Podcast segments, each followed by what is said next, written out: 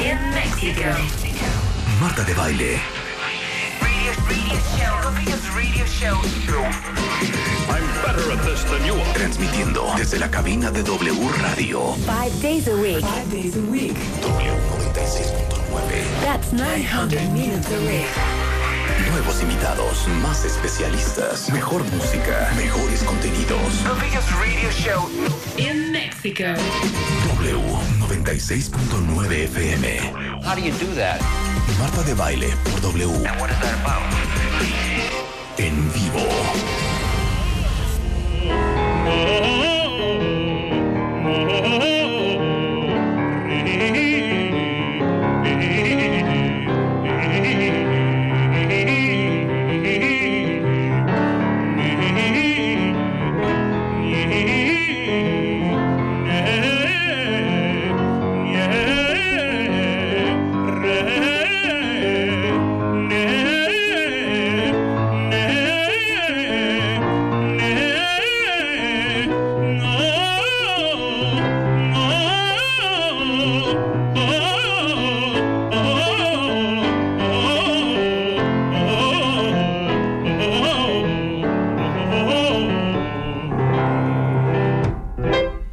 Como vengo llegando de la vacación, estoy, no puedo abrir el micrófono así, empezar nada más así. Estoy tratando de, Aclarar la voz. de aclarar mi voz, de afinar mi Muy voz. bien, Marta, te salió Para recibirlos perfecto. a ustedes como se merecen. ¿Cómo no? Con nosotros esta mañana, Javier Camarena.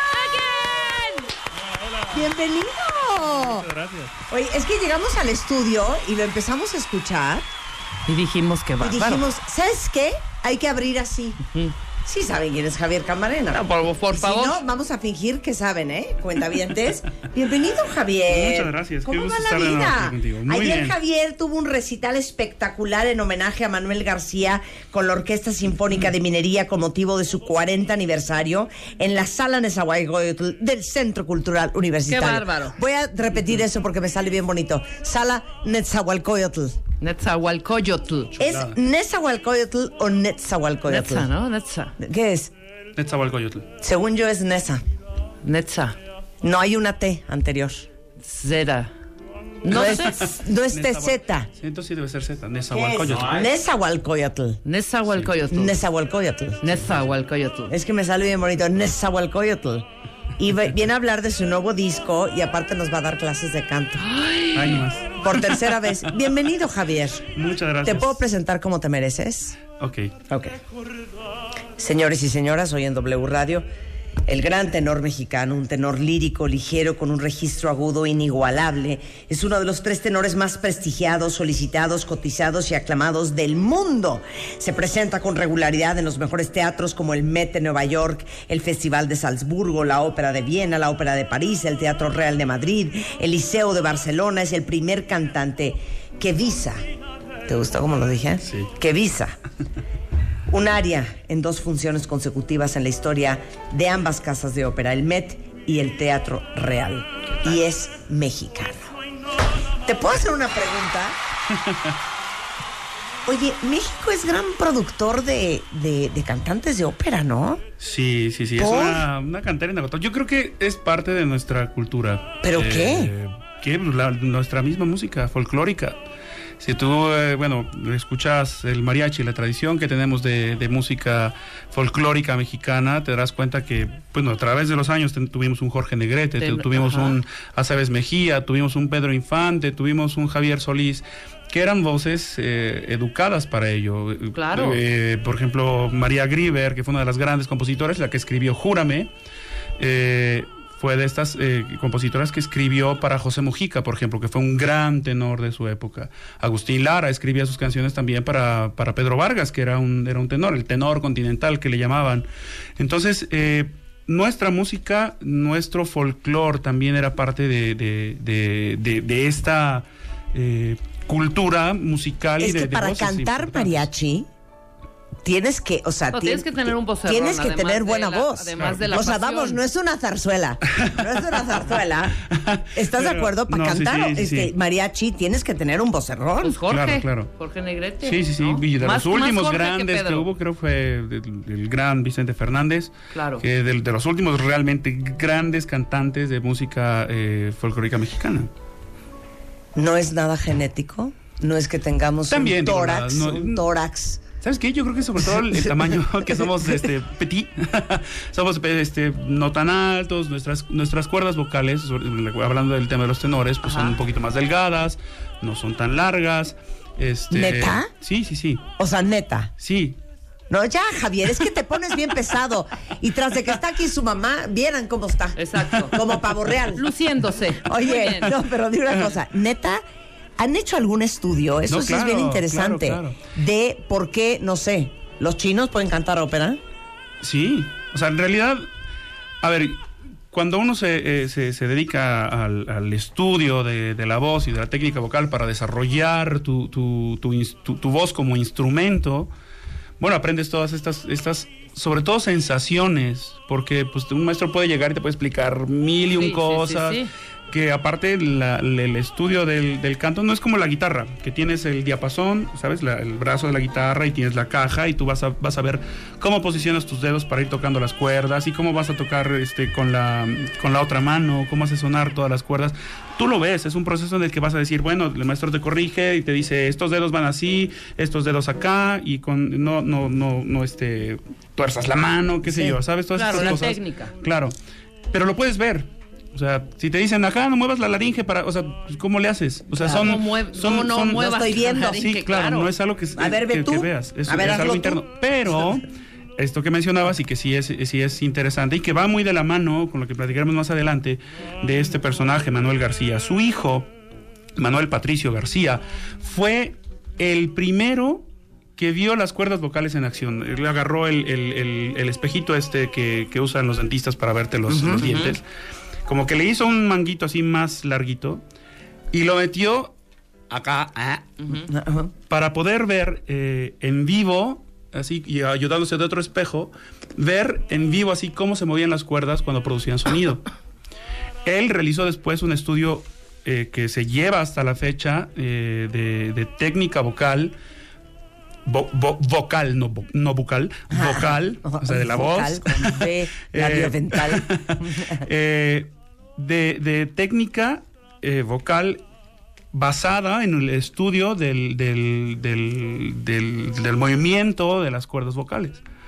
Eh, es súper, súper, súper interesante. Y, y bueno, en realidad, como te decía, no podemos decir, ay, aquí este músculo que está acá y que la laringe, o sea, son cosas que están internas y que cuando nosotros la estudiamos, la gran mayoría de las veces es basado en sensaciones. Eh, que tienes que bajar el maxilar, que debes de sentir que el sonido se pone entre el paladar duro y el paladar blando, eh, eh, la forma en que tenemos de respirar también, que es súper importante. Eh, todo esto va muy basado en, en sensaciones físicas y que uno tiene que ir aprendes- asimilando. Claro, claro, pero cosa que aprendes en, en clases de canto. Así es, así cosa es. que así tú y yo no sabemos. No, por Somos supuesto, autodidactas. Porque no hay técnica. Oye, pero a ver, te voy a hacer una pregunta. A ver. Y ahorita vamos a hablar largo y tendido con Javier porque tenemos de aquí a las 11 para disfrutarlo del disco y todo. Pero a ver, para todos los que te están escuchando, que se mueran por ser cantantes. O sea, que somos cantantes frustrados. Rebeca, yo hablo por mí, por ti y por, Por todos, todos nuestros, nuestros compañeros. compañeros, que cantan en la regadera, que dicen, perdón, sí canto bien. No tengo la voz entrenada, pero estoy Pero afinada. la armo, la armo. ¿De qué depende poder cantar bien? ¿Es una cosa estructural? ¿Naciste así? ¿Es del oído? ¿Es de la garganta? ¿Es del tórax? ¿De qué es? Es un poco de todo. A ver. Y depende. No, pero o sea, ya explica ver, bien, Sí, de a ver, veras. es un poco de Sí todo. nos y- interesa aprender. Y depende ¿Qué? de qué es lo que quieres hacer eh, a la hora de cantar. O sea, si quieres dedicarte de manera profesional al canto, eh, sea en cualquier género que sea, hablemos de, de- de pop, hablemos de, o sea, algo que realmente sí. eh, ocupe en la voz, eh, tienes forzosamente que aprender a dominar tu instrumento. Por supuesto que tenemos ya esta parte de natura, lo que mencionabas, el oído, la, la parte fisionómica, o sea, el, el- el tórax, todo esto.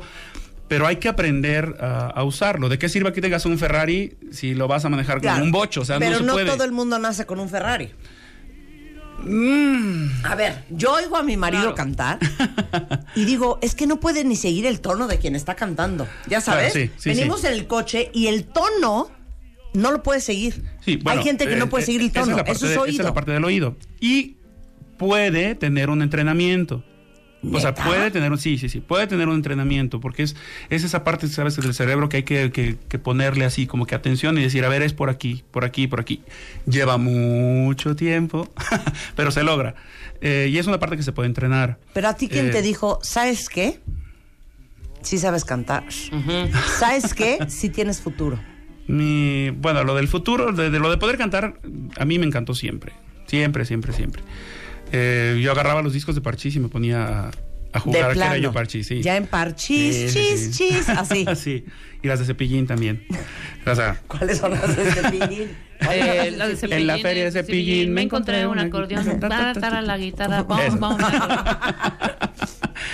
y, eh, y ya, la, ya quien me dijo que, po- que ten- podría tener un futuro dentro, ah, ya hablando de- en sí de la ópera, fue mi primera maestra, Cecilia Perfecto, que dijo, tú tienes una buena voz de tenor, yo ni sabía que era eso, y, eh, y dijo, con, con trabajo, con ¿Edad? disciplina, podrías hacer ¿Edad? 19 años. 19. Wow. La de mi maestra no sabía. Oye, Pero mira, o sea, Dicen que no puedo- hay un tenor o un cantante de ópera en el mundo con mejores agudos que tú. Ándale.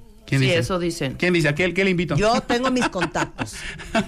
Mira, ¿Qué le mira, invitamos? yo y Plácido Domingo, mira, así, así. Íntimos. Así, ínchimos. Ahora, Ah. Pero Oh. cómo, déjame preguntarle esto, A ver. Marta, porque sí es padre. ¿a mí? No, no. Ay, Yo te lo puedo contestar, con mucho gusto. A No, ver no, no. qué. Tu maestra te dice, tú tienes esa posibilidad y esas habilidades y ese talento, ¿no? Ajá. Pero traías tú el tono.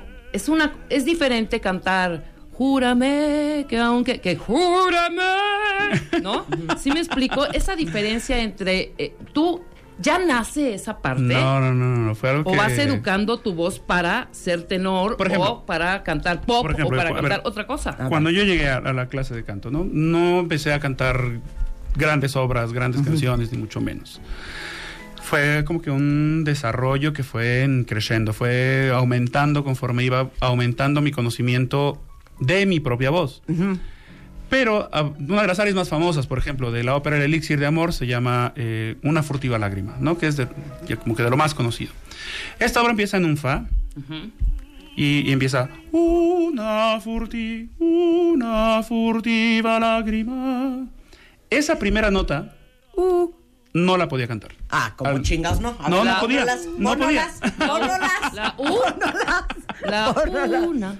Es decir, otra o vez. sea, el, el- el- el- el- el rango que tenía yo de notas Claro. para, para cantar. O sea, la voz iba madurando. limitado. Sí, Claro, fue, madurando. O sea, fue- hoy cantas cosas porque se, me, me chismearon que ayer cantaste cosas que nunca habías cantado. eh, que nunca se habían cantado en México. Eh, y que, bueno, ya, ya las había cantado antes Tú. en dos conciertos, pero eh, sí, es, es repertorio prácticamente nuevo, entre comillas. Eso no lo podrías haber cantado hace 10 años. No. No. Ni soñando. Ni bueno, hace 10 soñando. años tal vez. O sea, hace 20 que, 20 que, que más o menos empecé a estudiar, pues no.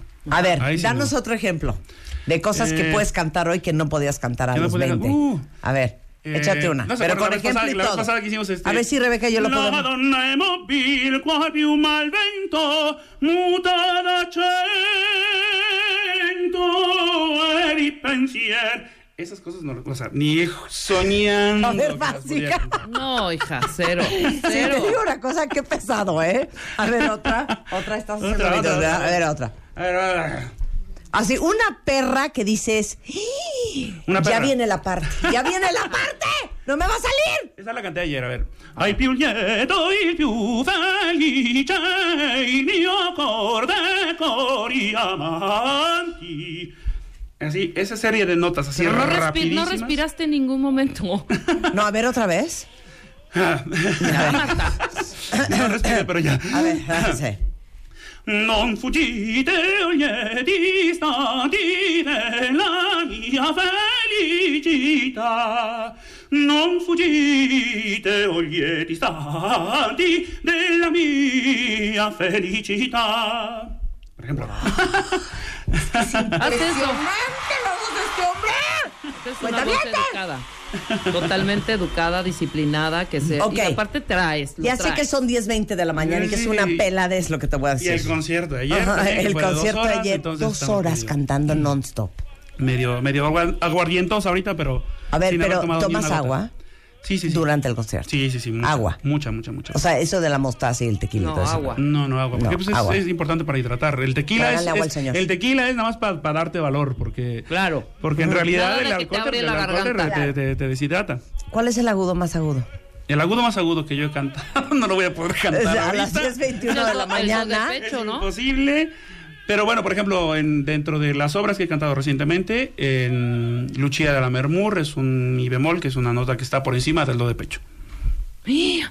Encima de do de Sí. pecho. ¿Quiere decir que es más que el do de pecho? Sí, más arriba. Ok. por ejemplo, ¿Qué es lo de- más que nos a ver. ofreces a las 10.20 de la mañana? Militar.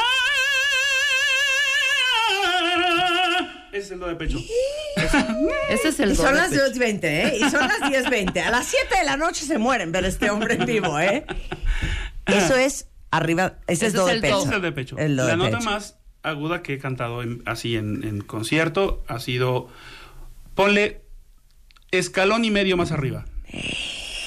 Sí, es como las pesas. No, o sea, ahorita Sí, estoy 15 Así se, oye, kilos. así se oye cuando termino de Claro, cantarlo. ahora me voy 16 Todo el mundo está kilos. así a punto de aventarse por la ventana con tu voz. Na, na, na. Es que es una que uy. Ok. Algo que sea para ti regalado de hacer. Que sea muy difícil para el resto del mundo. Uy, pues la que acabo de cantar. No, el do de pecho, obvio. No, algo más sencillo. Algo más sencillo. Es Sí, más, que tú dices, algo que es podamos hacer. Rebeca y yo. A ver. Haz de cuenta que estamos en una clase y vas a ver si te podemos hacer la segunda. La primera de la don el móvil. La don El señor va a escoger. Una, El una, señor- una, una, una vocalización. Déjame, Ok. déjame ok, va, se va a ir al piano, se va a ir al piano. Pero ¿por qué vocalización? Odio empezar con vocalización. Está bien, por eso sí- sabes que no quiero tomar clase. Yo sí prefiero porque no me vaya yo a dañar A ver. las cuerdas. Sí, sí me oigo, ¿verdad? Sí me oigo. A ver, sí, yo prefiero vocalización. A ver, a ver. aquí, aquí que está mi mamá, no voy a dejar mentir porque mi mamá es... ¿Cómo se este, llama tu mamá? Yolanda. Yolanda. Doña Yolanda. No te mueres de amor. Yolanda. Porque es tu hijo, es hombre y aparte canta así. Eh, Sí, claro A ver, que no me, no me dejará mentir, porque ella, ella es corredora profesional. Eh, yo no corro ni a alcanzar el metro. Que es corredora. Sí, sí, sí, Deportista. deportista. A runner. Por eso eres una varita de nardo, hija. Claro, ya entendí todo. Ok. Antes de correr, antes de hacer una... un- un- tienes que calentar por fuerza. Claro. Tienes que... que Qué pesado. Este, Lo ¿Sabes? entendemos. Sí, el clásico, ¿sabes qué? Baby steps. Ajá. Ay. Sí, sí, sí. Ok, pero todos juntos, cuentavientes, ustedes en su oficina. A ver, por ejemplo, eh, podemos hacer una vocalización.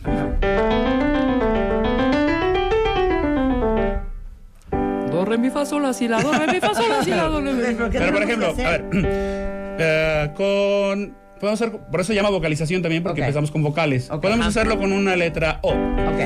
O sea, ni la vocalización Es nos que va si a te salir. vas a poner así, yo ya me voy. Ya, no vuelves, ¿eh? A ver, no, una más fácil. Más fácil. A ver. eh, a ver, la típica. Oh. ¿Te faltó ahí una o aumentaste una ahí rara? Que aumente. Cállate, me está deseando la- él. A ver ahí. Oh. Oh. Muy bien, Marta.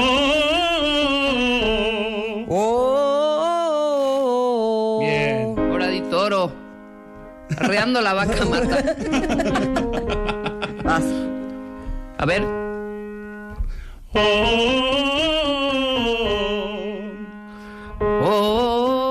Oh. Aplauso fuerte. Bien. ¿Perdón? O sea, ¿qué está diciendo usted, maestro? Que ella que lo hizo mejor que yo, dame otra. Co- ahí ahí no corras, escucha las Cállate. notas. No corras, te estoy dando el tip. Oh. Multitud se escucha. Exacto.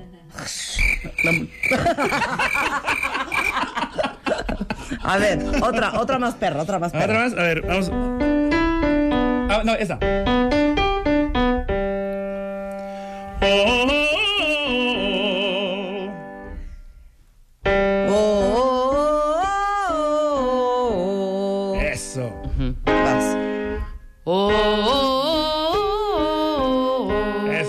Vamos arriba. Oh, oh, oh, arriba. Oh, oh, oh, Vamos arriba. oh, oh, Más. oh, oh, ¿Le damos otra? oh,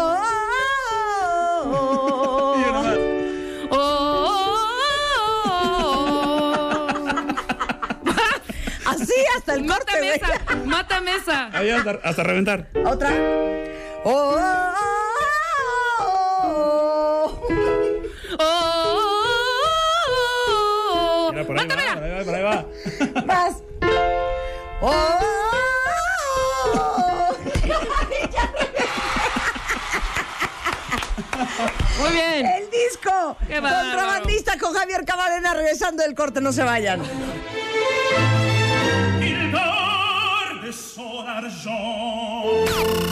Mes, en Revista MOA, Diego Luna en portada con el poder del no.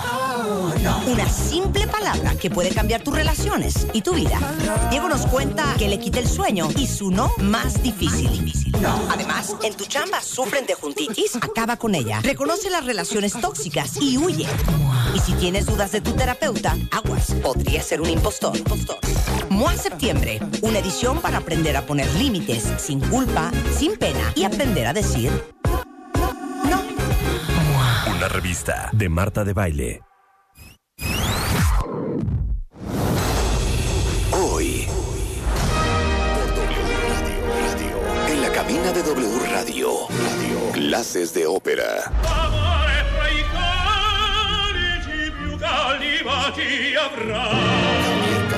Con Javier Camarena.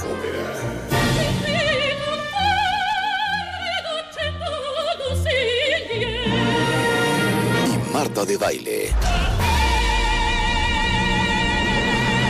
Por W Radio.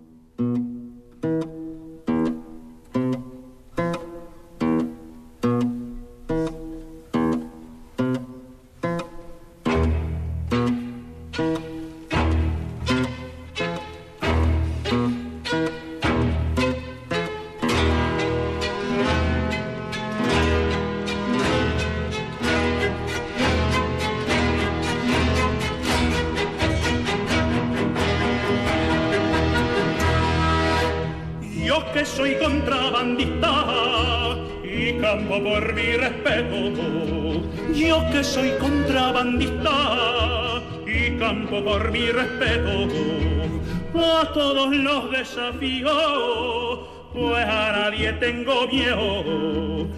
A todos los desafíos, pues a nadie tengo miedo.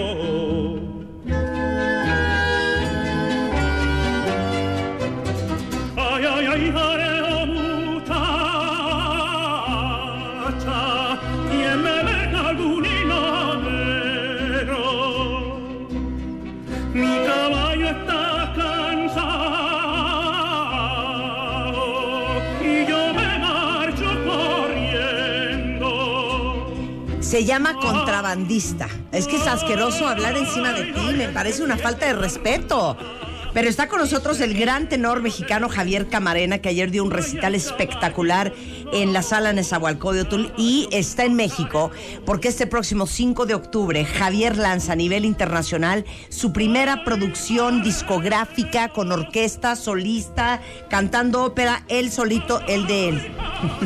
en homenaje a Manuel García. Cuenta, cuéntales quién es Manuel García.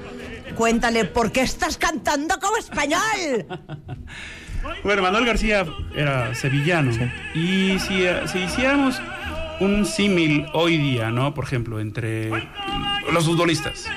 Tienes a Messi, tienes a Ronaldo.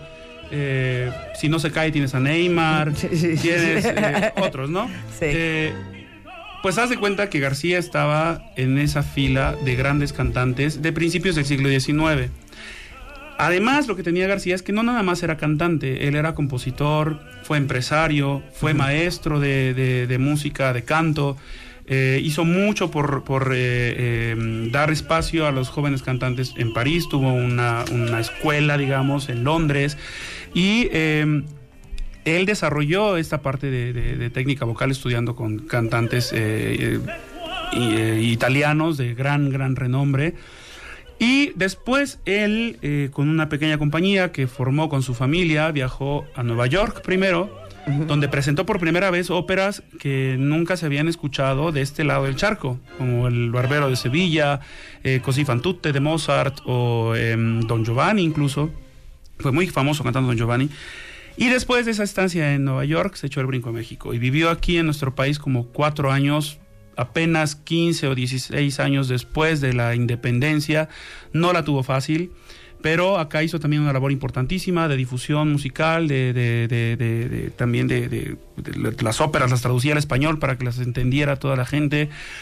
Y eh, se regresó a, París, donde pasó sus últimos días. Él fue una figura importantísima en, esta parte de difusión, de, eh, enseñanza, de, eh, de interpretación, porque fue como modelo de muchos roles por su personalidad y todo. Entonces, eh, Homenaje al señor. Sí, sí, sí, porque se ha, ido, se ha ido olvidando. Es de estos, Claro. compositores que pasa el tiempo y como que se van relegando.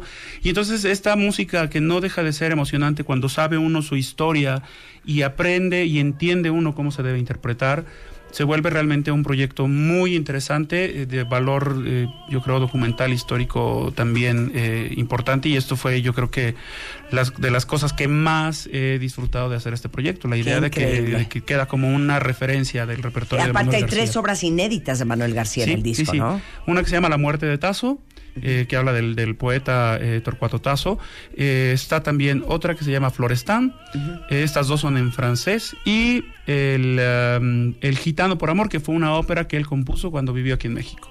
Qué Y que logramos encontrar por ahí la música. Bien. Además traes un dueto de ópera este, con Cecilia Bartoli. Con Cecilia Bartoli, no ¿Qué más. Ay, no más. Ahí nomás. Una Ahí de las grandes, ¿Qué? grandes cantantes ¿Estás del, del, del sí. día. A ver, Día de hoy. ¿Cecilia qué? O sea. ¿Cecilia qué? Bartoli.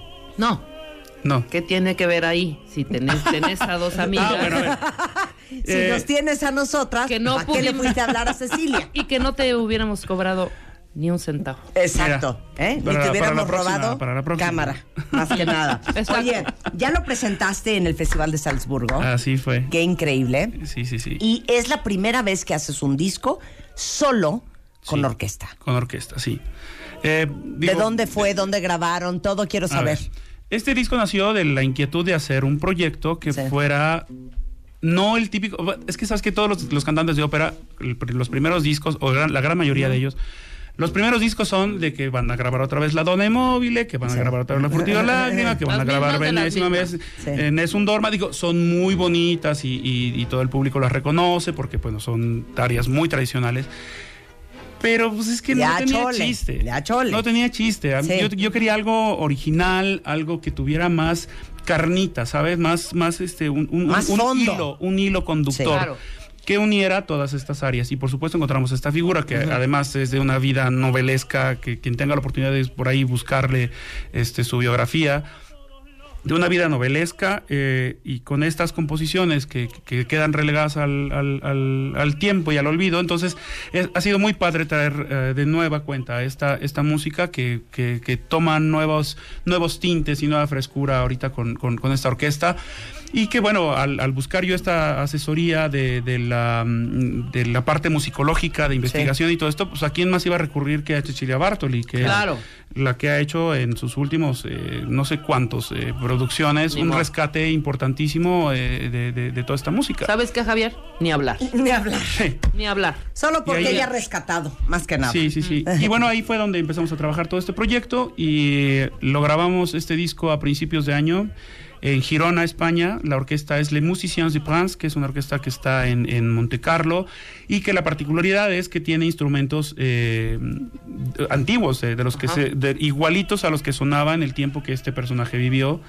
Entonces, eh, tiene este extra que el sonido es mucho más Lo hace más rico, Sí, es- el sonido es mucho más aterciopelado. Los, los- los instrumentos han evolucionado, se han vuelto más brillantes y este conserva este color mucho más eh, amable y, y- y que acompaña muy bien a la parte vocal. Claro. Entonces, realmente estoy muy contento con este proyecto. Eh, ¿Cuál es la orquesta? Les Musiciens de Prince. Es, eh, ¿Qué? Los músicos del príncipe. Queremos Traducido. de France. Les Musiciens de France. De France. De France. ¿Dónde grabaste? Grabamos en Girona, España. Wow. Sí, sí, sí. y estás cantando como español. Sí, porque bueno, son, son obras que, que- que se interpretaban así, eh, y porque nacieron así de este, de este género. Y hablaba de, esta en particular, eh, el poeta calculista, que es el, donde sale yo que soy contrabandista, es este de un poeta que se muere su mentor, recibe en herencia los poemas y todos los proyectos que tenía este maestro y se quiere... Se, se hace en su cabeza, ¿sabes? La, se imagina todo lo que podría hacer con todo este, Claro. Con todo este eh, legado que le dejaron. Oye, la, el disco ya está a la venta eh, a- o hasta el partir del 5. El disco está en preventa en plataformas digitales, ya lo pueden encontrar. por ahí, iTunes, Spotify, sí. Ahí, por ahí está ya. Pero el lanzamiento del disco físico, que es una es un, es un material también súper bonito que tiene todo el booklet con la historia de García, de su familia, el- el- como que el, el mapa geográfico de donde habitó y este las letras además del- del- de, las, de las áreas.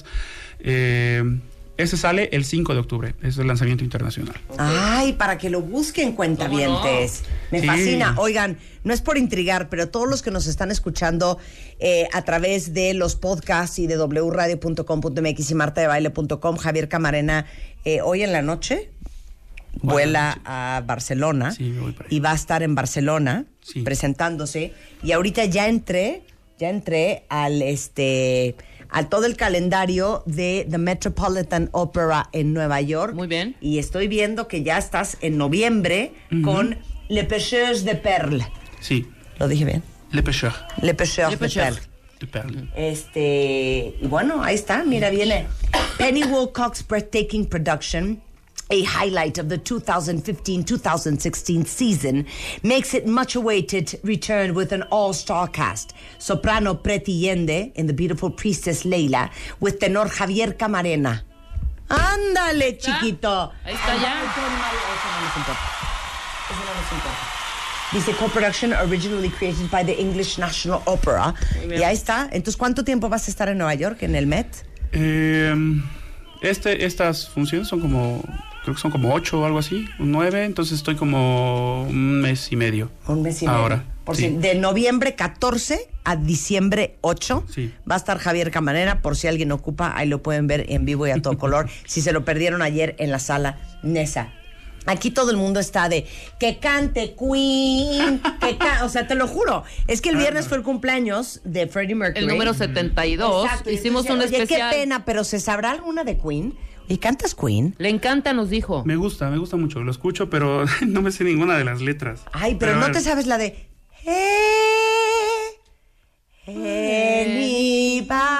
Anybody. ¿Ya sabes cuál? Somebody to love. Pon, pon Somebody to love.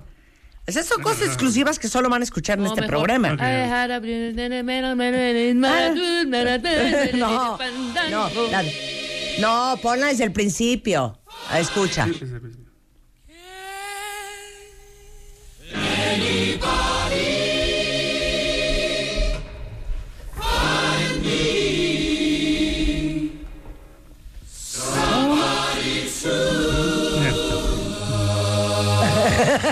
Este sí me sale ahorita. Ese sí sale. Love, lo- love. Si quieres te damos chance de que ensayes y en enero. ¿O cuál te sabes? Bohemian Rhapsody la tengo más en la cabeza. ¿Ah, Ah, sí? pues, órale. Pero a ver, ¿cómo, va- si cómo sale. empieza Bohemian Rhapsody? Is this the real life? A ver, ponla. Is this just fantasy? Claro.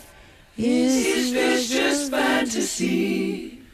Caught in a landslide. No escape from reality. Open your eyes.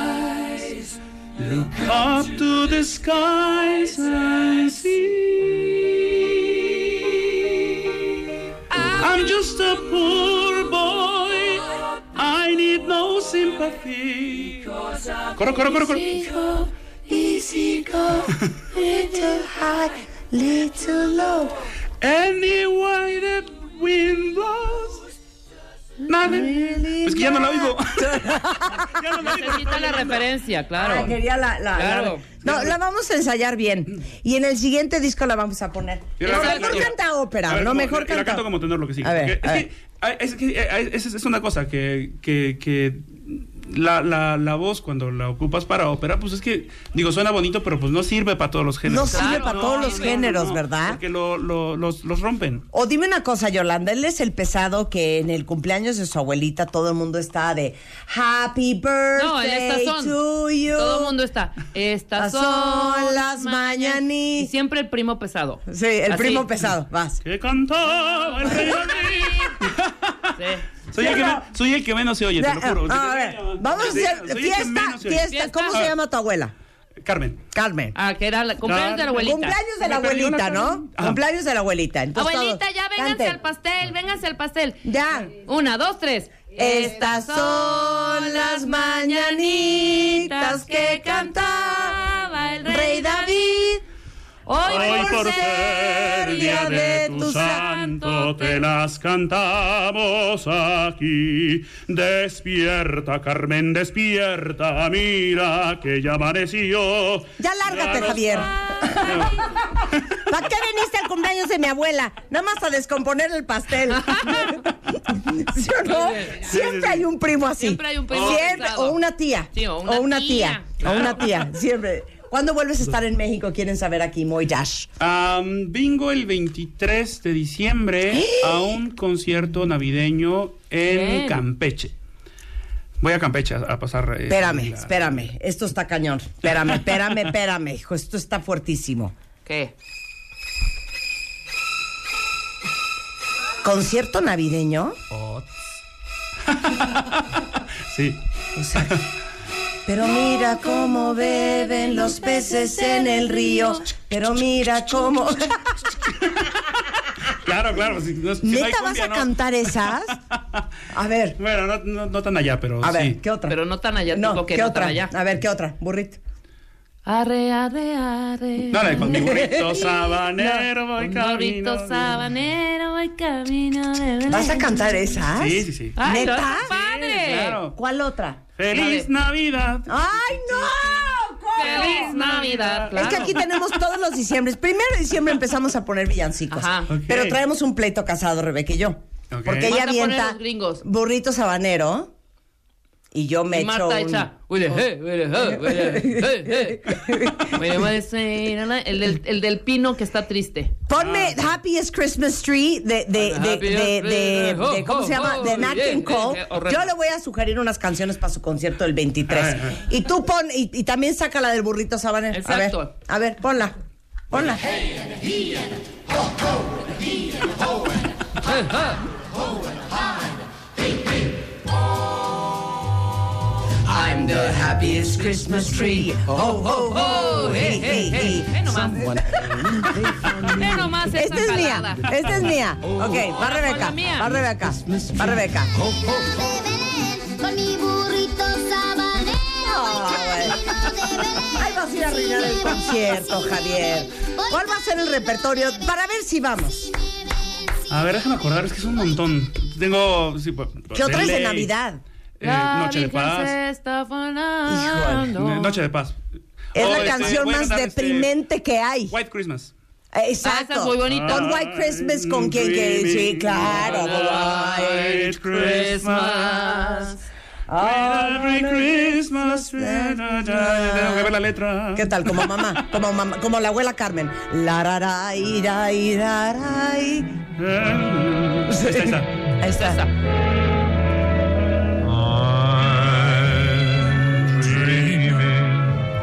Tiene que ser el fading. El fading. like the ones I used to know. Qué bonito. Qué bonito. Esa es la mejorcita de prendida, ¿eh? No, hay muchas más prendidas. ¿Y Jingle Bells, hija? Pero Jingle Ah, Bells no la, va- slide, la vas a slide right. Sleigh Ride, Sleigh Ride, Sleigh Ride, Ride. Sleigh Ride. Sleigh Ride. Es más, pon Sleigh Ride, la versión de The Carpenters, que es bastante buena. Tú, ¿quieres villancicos? Tú me hablas a mí. Yo me sé todos. Tengo el mejor Bueno. playlist de Es que el villancicos chiste, en el chiste está en el arreglo. ¿Qué? En el arreglo del villancico. Sleigh Ride es buenísima el arreglo de The Carpenters, claro que sí. Ponla. Ponla. Exacto. Exacto. A ver, ponla. Just hear the sleigh bells jingling, ring, ting, tingling too. Come on, it's lovely weather Navidad en for a septiembre. sleigh ride aquí se together prende. with you. Bonita voz tiene esta- tenía esta mujer, ¿no? calling you. ¿Te acuerdas de ella? preciosa. Sí, sí, sí. Come on, it's lovely weather for a sleigh ride together with you. ¿Cómo no? Ande. Venga, vamos. Vamos, claro que sí. Karen, Javier. Perdón, está mejor que burritos cierto. Bueno, de ir al concierto en diciembre, ¿a dónde hay que ir? Bueno, después de lo de diciembre voy a... Me regreso al Met. Voy a No, hacer- pero ¿dónde es en diciembre? Ah, en Campeche. En Campeche el estoy en 23. Campeche. Es un concierto eh, eh, masivo. será Ahí pasarás plaza Navidad y Año. Nuevo. Bueno, Año Nuevo no. No, de hecho nada más voy al concierto y ya después. Ahí te regresas, ok. este, voy a casa de mamá. a pasar Ok. Navidad, obviamente. Sí. A Jalapa. Este, y hay- hay- ya A que hay pedir- chance de estar en A diciembre. pedir aquí, posada. A ver, pide posada años. con Javier. En el nombre del cielo os pido posada, pues no puede andar mi esposa amada. Em, Aquí no es mesón. No, échale ganas. Sí, ganas. Se me queda muy bajo. Adelante, yo no puedo abrir, no sé algún Yo nomás turnante. te digo una cosa. Un güey llega a cantarme eso a mi casa y no le abro por pesado. Agarra tu burro. ¿Sabes qué? Vete a conseguir dinero en otro lugar. ¿Sabes qué? Sí. Entre santos peregrinos, peregrinos. Bueno, ya, ok, ya, ya lo vamos a poner serio, ya. Ya. Nada más veniste, nada más vienes aquí, todo descomponemos. A ver, ya, despídete con una canción. Me despido con una canción. Con la que dijiste que ibas a cantar. Que, le- Ah. que todo el mundo se conoce. ¿Ya sabes cuál? Pero ese es de soprano. Ese yo, le- yo creí que le ibas a cantar tú. Ay, sale tú. No. No. estás viendo en la vocalización cómo nos fue? Exacto. Oye, pero lo de Carp- lo de las Carpenters te salió muy bonito. Déjame Claro. te digo. Eso sí mata. Déjame te digo. Nadie me quiere decir qué tono soy. es más, ¿podrías, podrías cantar en Campeche. Ponme The Carpenters, My Favorite Things. ¿Podrías hacer una, una petición especial para mí que tanto me quieres? A ver. Aparte no saben el chocolate que nos acaba de traer. O sea, Suiza. ¿quieres que te cante esa canción? Ajá, que, que prepares My Favorite Things, porque esa creo que te podría quedar muy bien. A ver. No, fuera de broma, sí puede ser, claro. Te puede quedar impresionante. O si quieres ¿Y es- hacemos es un navideña? dueto. ¿Eh? ¿Es navideña? ¡Claro! Es la de The Sound of Music, la de, la de My Ah, Favorite Things. ya, ya, Mira, échala. Y Marta, ya, si quieres hacemos un dueto. o sea, te calmas. Si Si quieres, quieres hacemos un dueto. ¿No te la sabes? Creo que sí la he escuchado. Es broma. Creo que sí la he escuchado. La puedes preparar y te va a salir muy bien. Va. Canten a los dos, hombre. Ah, ya. Ya. Ok, pero neta échale ganas, hijo. Pero- Porque yo sí me la sé. Yo te doy guía. Yo te voy Así, siguiendo. Yo le voy a dar guía. Sí, sí, sí. Sí, sí. Yo, yo te sigo, yo te sigo. Tú sígueme, dice Ok, Marta. tú sígueme, tú sígueme, güey. Oye, Ok. Venga.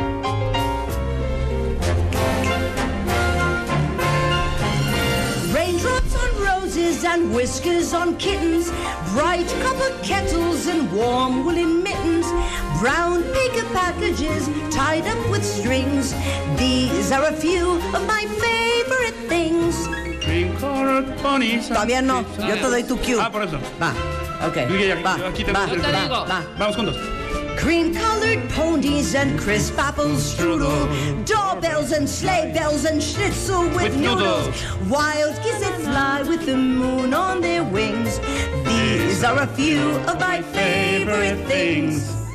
Muy bonita. Pues Yo creí que iba a ser la de. Pausa, pausa. Es que era- A ver. A ver, la de o te Carpenter. profesionalizas, güey, buena onda. sea, yo no puedo cantar así. A ver, a ver, a ver. Tú, A me, ver. tú me dijiste Carpenters y yo Sí, me- eh, ella güey. lo canta más despacito.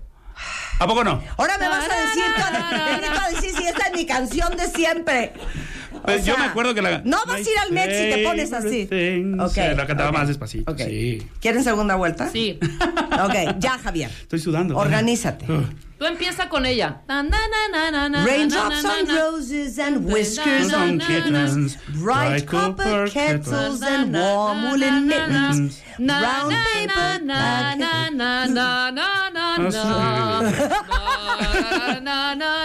O sea, yo lo hago en fa sostenido y tú hazlo en sol, güey. Es que también. No te sabes ni las notas, güey. Pues es que. ok, otra vez. No, estamos con Javier Camarena. Esto cuesta un dineral, ningún corte comercial.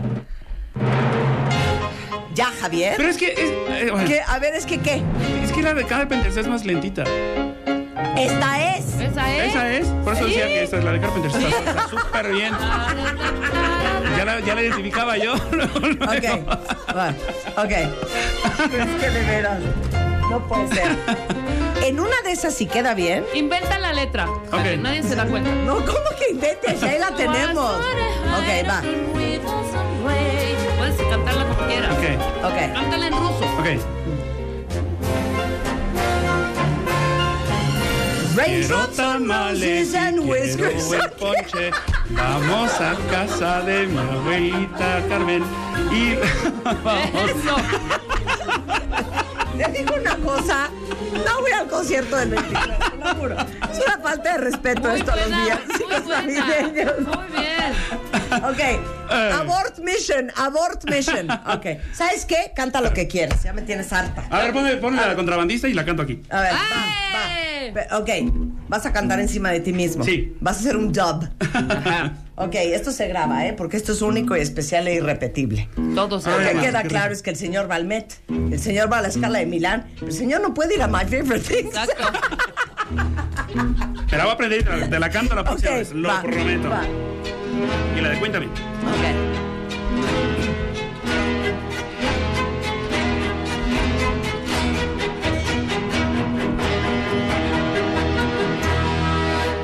Yo que soy contrabandista y campo por mi respeto.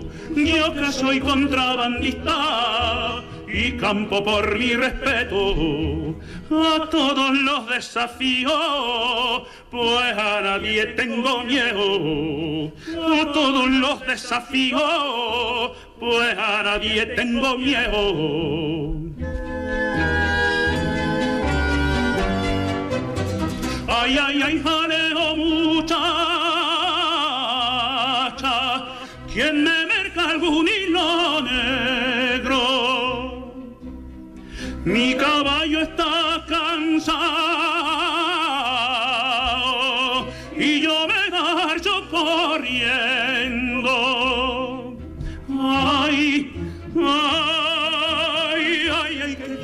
la ronda y se movió el tiroteo. Ay, ay, caballito mío, caballo mío, careto.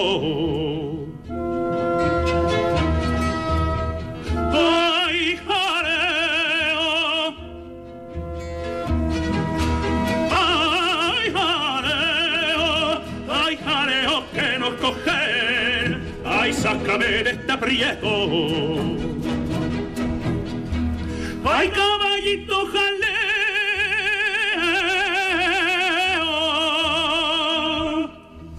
Ay, caballito jaleo.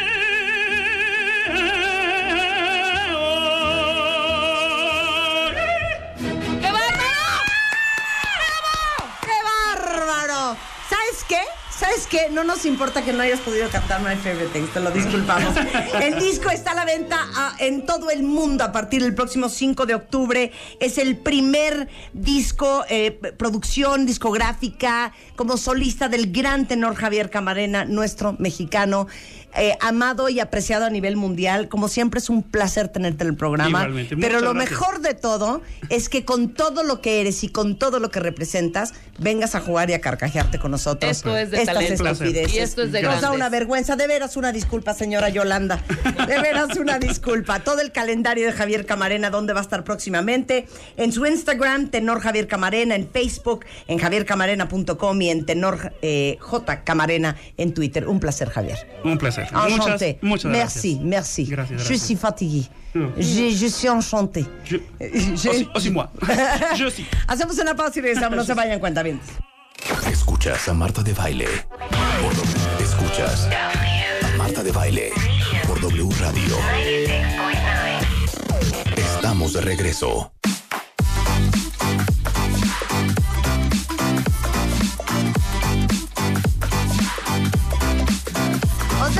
11.38 de la mañana en W Radio. En un momento más vamos a hablar de un tema bien, bien, bien duro. Inclusive tenemos un valiente testimonio eh, que intentó suicidarse dos veces. Porque el suicidio, eh, cada 40 segundos una persona comete suicidio en el mundo. Y en México hay más de 6.200 y para eso vino eh, Gaby Pérez Islas que vamos a tener en un momento más. Pero antes, eh, anuncios parroquiales. Para todos los que ya dijeron, no, ahora sí ya me voy a poner las pilas, qué preocupación. Y ahora que ya pasó el verano y que ya todo el mundo está organizado, los niños en el colegio y todo el asunto, dicen, no, ahora sí ya me voy a poner las pilas. Bueno, eh, déjenme decirles que eh, a partir de ya hasta el 15 de septiembre tienen 85% de descuento en las inscripciones de Nelson Vargas. Eh, y además, al pagar cuatro meses de mantenimiento, se llevan un mes totalmente gratis. Van a encontrar todo tipo de actividades, instructores, personal altamente calificado. Es Nelson Vargas y tienen hasta el 15 de septiembre para eh, inscribirse con 85% de descuento si es que quieren ponerse más fit, si quieren bajar de peso, si quieren tonificar, este, si quieren estar más saludables. Ahí les va el teléfono 54 24 8400 o anv.mx. Ya saben, Nelson Vargas, 40 años ayudándonos a llevar una vida más saludable. Luego, hablando de mejorar, para todos los papás eh, cuentavientes que están preocupados por la educación de sus hijos, gran alegría. Ya conocen Kumon, que es este método extraescolar de matemáticas y lectura el más exitoso del mundo. Y además de un gran nivel en matemáticas y comprensión lectora, les van a dar a sus hijos la capacidad de concentrarse mucho mejor, disciplina, organización, agilidad mental, una mayor autoestima, hábitos de estudio y sobre todo les va a enseñar a aprender a aprender. Y si van mañana a partir de las 7 de la mañana a la sucursal Cumón de la Colonia del Valle, ahí les van a dar un cupón para que inscriban a sus hijos totalmente gratis en cualquier centro Cumón de México. Entonces no, desaprovechen esta oportunidad, es en la sucursal Colonia del Valle. Ahí les dan el cupón y con eso pueden inscribir a sus hijos totalmente gratis en cualquier centro Cumón de México. Toda la información en cumón.com.mx, así como la dirección exacta del centro Cumón Colonia del Valle. Eh, y a las 11.41 de la mañana, bienvenida mi queridísima Alejandra, bienvenida mi queridísima Gaby, Hola, nuestra Hola. tanatóloga, logoterapeuta, autora de varios libros, desde cómo curar un corazón roto, elige no tener miedo, viajar por la vida y la niña a la que se le vino el mundo encima. Así nos hemos sentido todos alguna vez y estoy segura que Ale, que está hoy aquí con nosotros y que se lo agradezco en el alma, algún día justo tuvo esa sensación. No sabes, Ale, como yo te agradezco a ti, a nombre de todos los que están escuchando, que hayas tenido el valor y la generosidad de alma de venir a compartir tu historia tan personal y tan difícil, eh, pues con el resto del país. Así es que muchas gracias, de No, verdad. pues gracias, gracias a ustedes también por tomarme en cuenta y si puedo ayudar, que era lo que le Claro. decía Gaby, voy a ayudar en todo lo que pueda porque sí hay mucha falta de información con este tema y mucha gente puede pedir auxilio a tiempo y no pasar por lo que pues yo pasé o muchas otras personas pasaron. ¿Sabes, perdón, Marta, ¿sabes cuál quisiera que fuera como el tono para que nos entiendan muy bien los cuentavientes? Eh, no solo tratamos este tema porque es el Día Internacional de Prevención al Suicidio, cosa que se está conmemorando desde el 2003, sino porque nosotros queremos enseñarles cómo piensa alguien, como meternos un poquito en su mente, cómo piensa alguien que está pensando en hacerse daño, quitarse la vida, porque no se nota, Marta. O sea, eh, en nuestra casa puede en este momento haber alguien, y no lo digo para angustiarlos, lo digo para abrir los ojos, porque puede haber alguien que está dando gritos desesperados de ayuda sin abrir la boca. Y tenemos que verlo. Vivimos tan apurados trabajando que no nos damos cuenta, no vemos. Y las cifras son alarmantes, porque México ya ocupa uno de los primeros lugares de suicidio en el mundo. 6.200 suicidios al año es la segunda causa de muerte en jóvenes entre los 15 y los 29.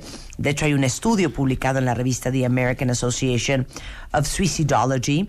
Los casos de suicidio en jóvenes mexicanos van en aumento por trastornos de ansiedad, de conducta, de personalidad.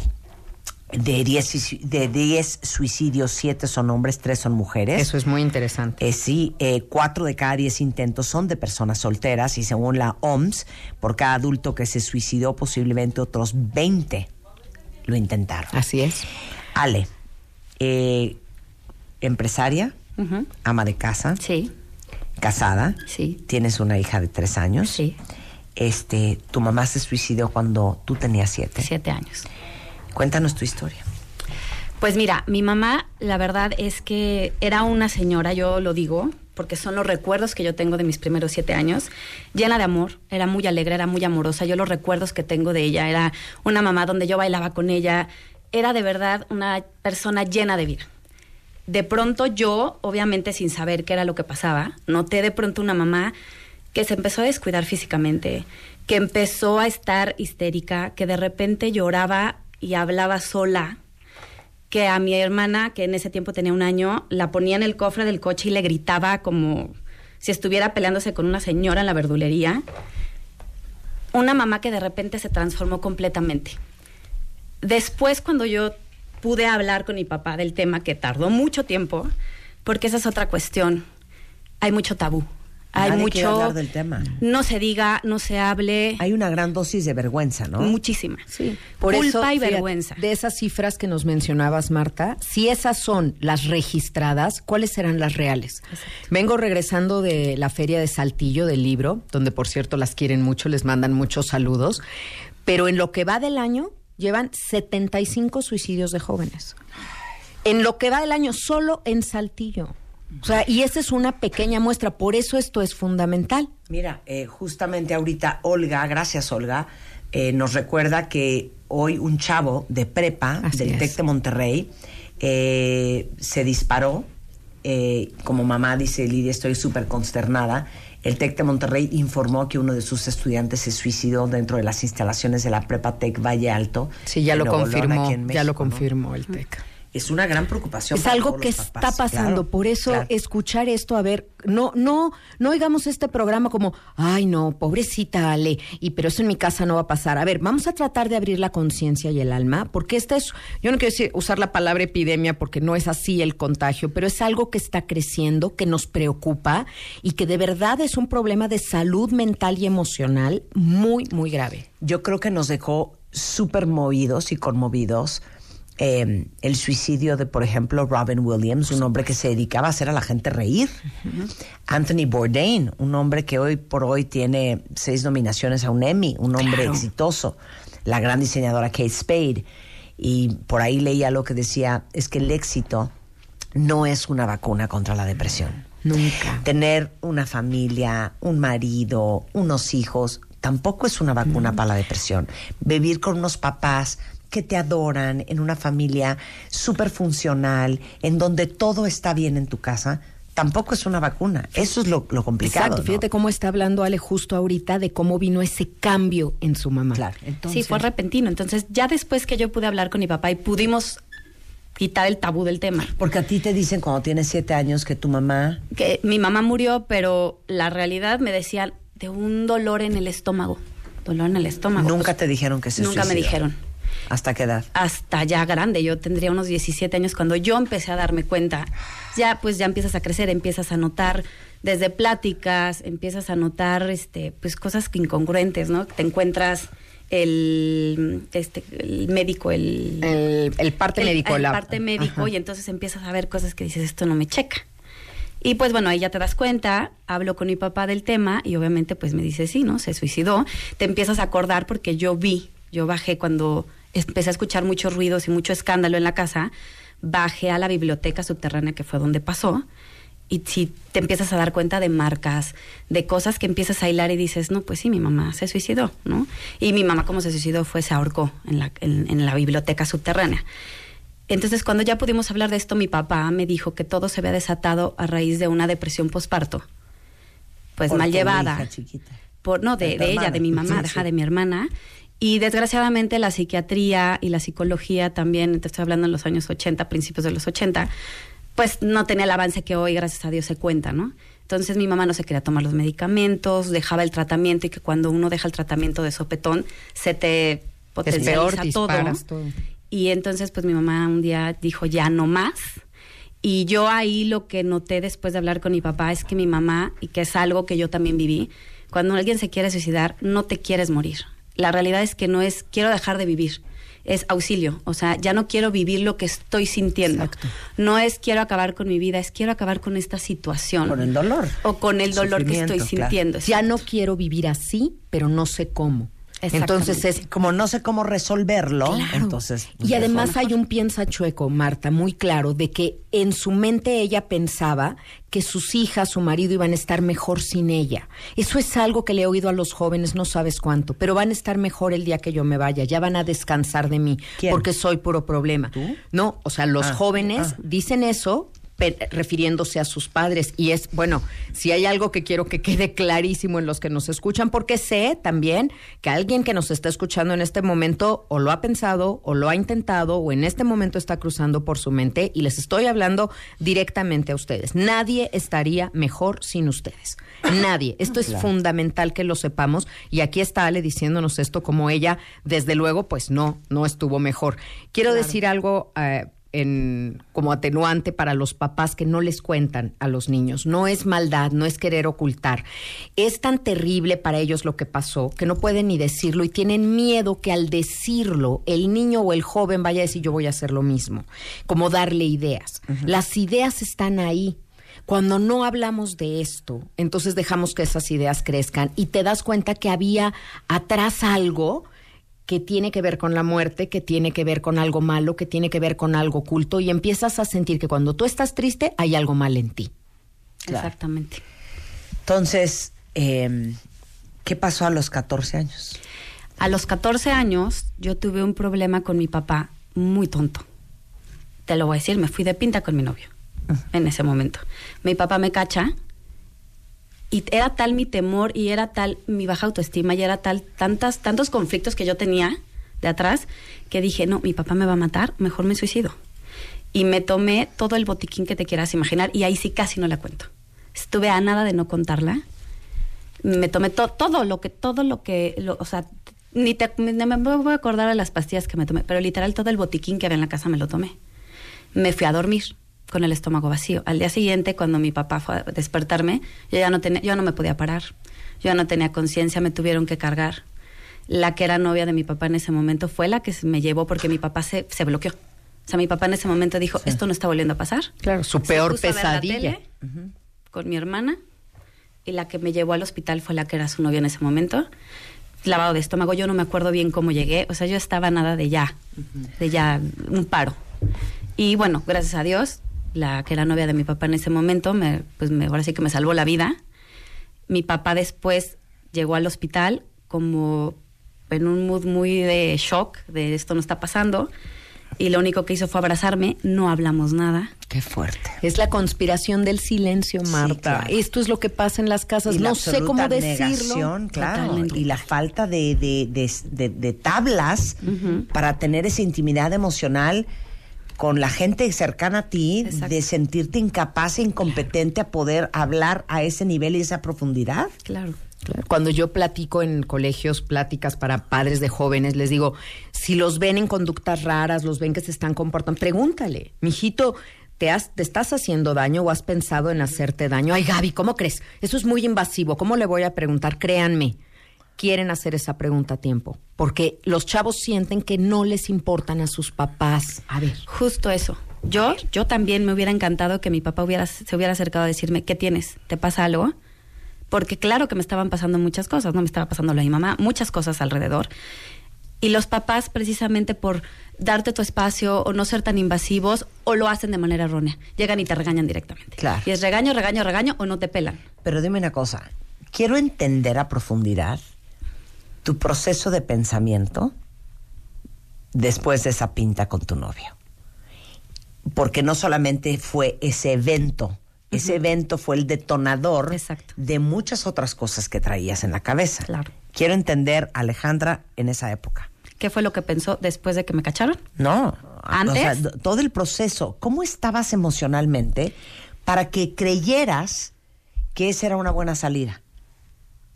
Es que ahí entraríamos a otros temas. No, venga, venga, hija, terapia grupal. Sí. Por ti, por mí, por todos nuestros compañeros. Pues mira, para empezar, obviamente la pérdida de mi mamá fue algo devastador.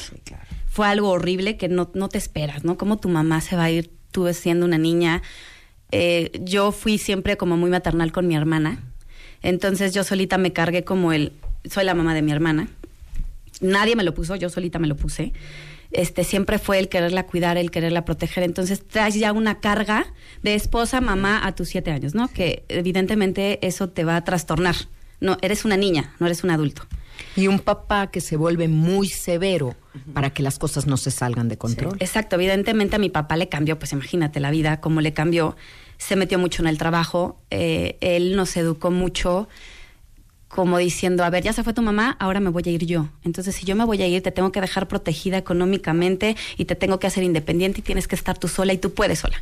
Entonces, en una manera buena de él, a lo mejor errónea O sea, por la buena situación. intención, pero Ajá. mala forma, era mejor- duro. Exacto, era muy duro y era muy severo y era muy frío y era muy parco y era muy de, a ver, este, no dependas de mí, porque yo me voy a ir, ¿no? O sea, aquí tienes que verte tú por tú solita. Entonces, de los siete años y mi hermana pobre al su año, tuvimos que empezar a ver ahora sí que por cada una. Además de todo, voy a sacar un tema para que entiendan también un poquito. Viví un abuso sexual a los ocho años por parte de un familiar. Entonces, súmale eso, ¿no? O sea, se va mi mamá, por culpa de que se va mi mamá, me está pasando esto. Porque además mi papá me tiene que votar con la familia, porque él tiene que trabajar. Entonces, todas las vacaciones es, te vas a casa de los tíos, te vas a casa de la abuela. Me empieza a pasar todo esto, pues llega un momento en el que digo, no, pues la vida es horrenda. O sea, yo no estoy pudiendo. no se habla con nadie estas cosas. Obviamente dentro del abuso sexual, pues sí, este, esta persona sí me dijo, pues si tú hablas, le va a pasar a tu papá lo mismo que tu mamá. Pues yo a mis ocho años dije, no, o sea, no puedo perder esto, no me puedo arriesgar. Todo me lo guardé y me lo contuve. Evidentemente vas creciendo, llega la pubertad, la adolescencia, que es donde todas tus hormonas, todo se dispara, pues cuando llega una, una parte en donde voy a decepcionar a mi papá de la manera más brutal, ¡pum! Ya no puedo yo más con esto, ya no puedo más con la vida, bye. O sea, e- ese fue el recorrido para llegar a ese detonante que dices. La decepción que le iba a causar a mi papá, el dolor que le iba a causar después de tantos dolores en la vida. Entonces ahí fue donde dije, ya no puedo, eh, no puedo con esta situación, lo mejor es ya desaparecer. Tal cual. Porque piensas que el irte y quitarle ese dolor va a ser menos doloroso Que la a- decepción. Que, que- que la decepción. Exacto, tal cual. O sea, no piensas, hijo, es que si yo me mato, es la, la, la perrada maestra mi papá. Porque sería la segunda mujer en su vida. Exacto, jamás lo piensas. No, tienes un piensa chueco. En ese Es momento el piensa tienes chueco un es- piensa chueco. De, va a estar mejor sin esta Sin hija este dolor. Ajá, deplorable Exactamente.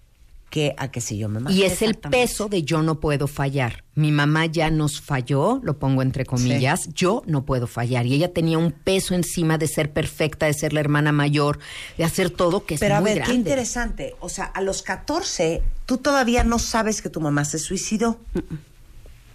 Yo creo, Marta, Me lo que imagino. sí lo El alma- sabía. el me lo imaginaba, Sí, exacto. O sea, esa dentro de mí algo, algo El alma lo sabía. sabe. Pero no era algo que yo te podía afirmar de sí misma. Ese fue el primero. ¿Cómo fue el segundo? Regresando del corte en W Radio. W Radio. 96.9. Marta de Baile. al aire. Hacemos una pausa. W Radio. 96.9. Marta de baile. Al aire. Son las 12.08 de la tarde en W Radio y estamos en un programa que resulta en esta época tan importante y sobre todo en un día como hoy, cuando sabemos que dentro de las instalaciones de la Prepa Tech Valley Alto en Monterrey, un alumno de prepa, este, se acaba de matar con una pistola. Y la verdad es que las estadísticas cuentavientes son de gritar. Cada 40 segundos una persona comete suicidio en el mundo. Ahí tienen el caso de Kate Spade, de Anthony Bourdain, de Robin Williams y de tantos muchos otros famosos, pero tantos muchos otros no famosos. En México se detectan más de 6.200 suicidios al año. Es la segunda causa de muerte en jóvenes de entre 15 y 29 años. Siete eh, de cada diez son hombres, tres de cada diez son mujeres. Y tiene que ver con trastornos de ansiedad, de personalidad y obviamente de depresión. Entonces, por eso decidimos tomarnos el espacio hoy para hablar del tema, porque desafortunadamente el suicidio, y si alguien de ustedes tiene pues la tristeza de haber tenido esta historia en su familia, sabrán mejor que nadie que encima de todo, hablar del suicidio es un tremendo tabú. Y cuando algún familiar se suicidó, en general es un tema del cual no se quiere hablar, o es un tema del cual este, no se habla, o es un tema que hasta se esconde. Y por eso está con nosotros hoy Gaby Pérez Islas, que es tanatóloga, y la valiente Alejandra, que tuvo dos intentos de suicidio y que viene a contar, más que su historia también, su estado emocional, para que todos los papás, para, para que todos nosotros sepamos más de cómo funciona la mente y el alma de alguien que decide quitarse la vida. Déjame decir, Marta, algo muy, muy importante. Ahorita estamos leyendo, por supuesto, con muchísima atención aquí todos lo que escriben en el Twitter, lo que nos están compartiendo. Entre más intentos de suicidio tiene alguien, más probable es que lo llegue a consumar.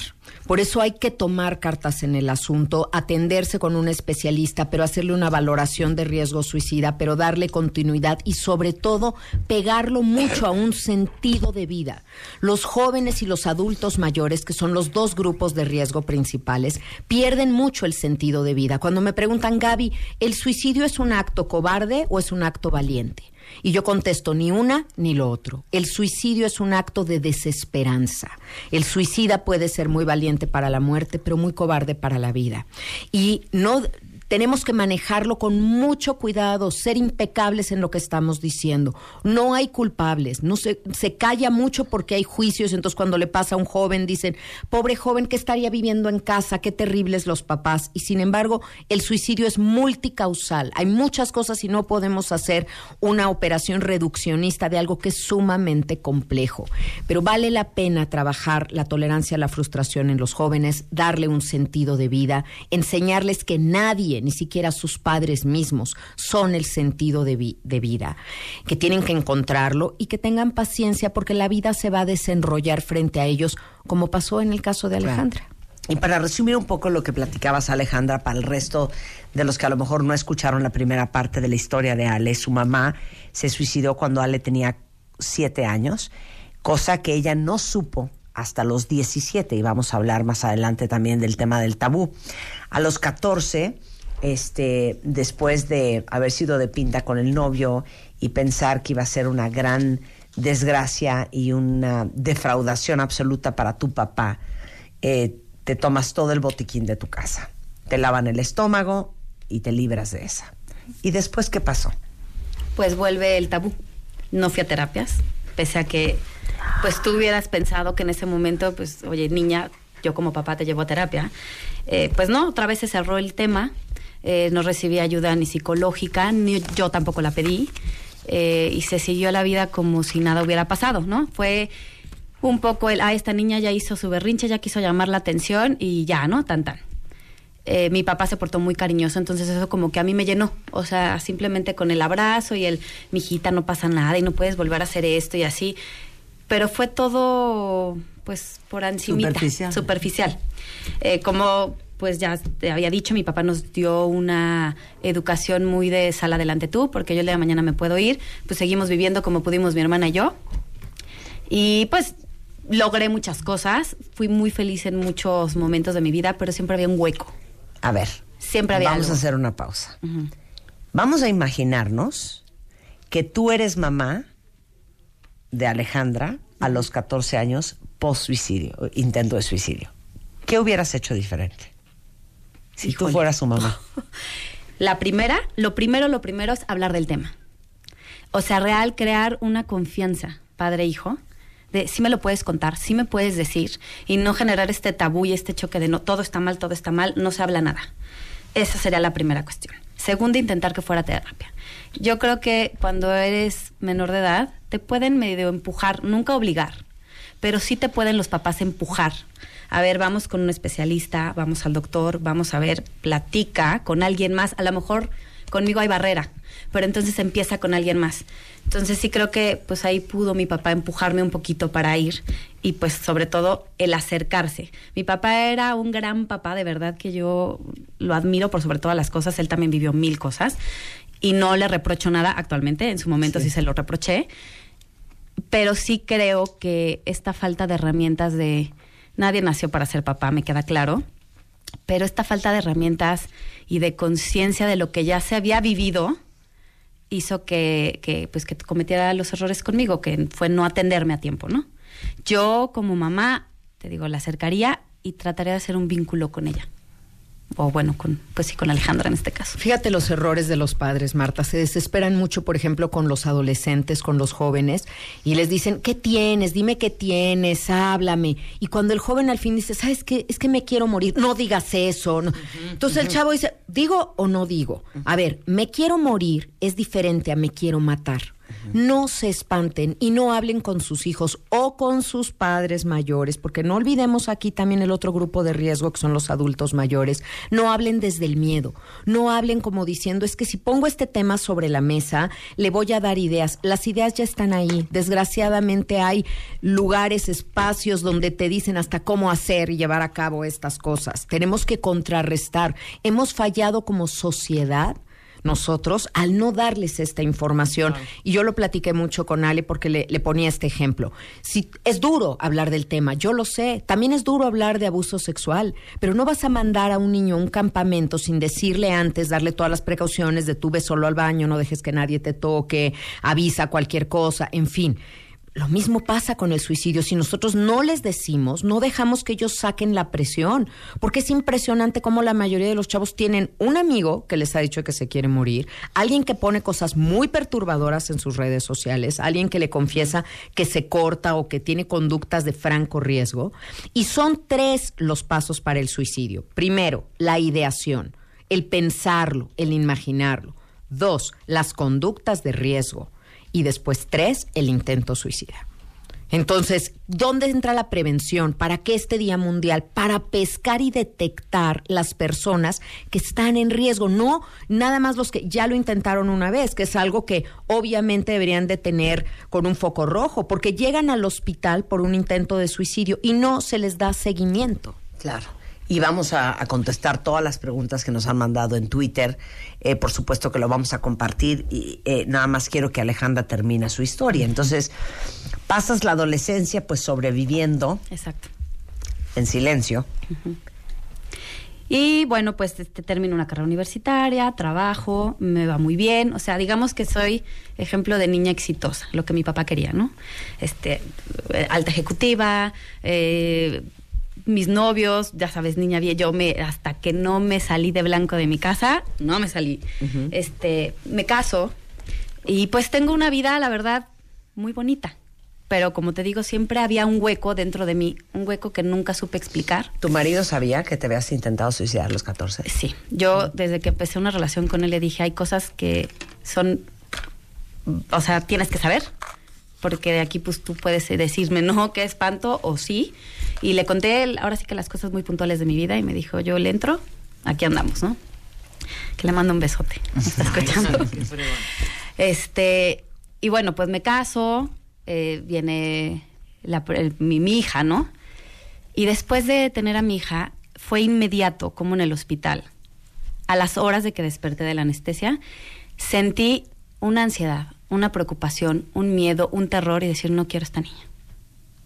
O sea, no, yo no puedo, ¿no? Pensé, dije, es el, el famoso baby blue, es la depresión postparto, y nunca, pero nunca levanté la mano otra vez, ¿no? Nunca volví a decir, y muchísimo menos después de que mi mamá había pasado eso.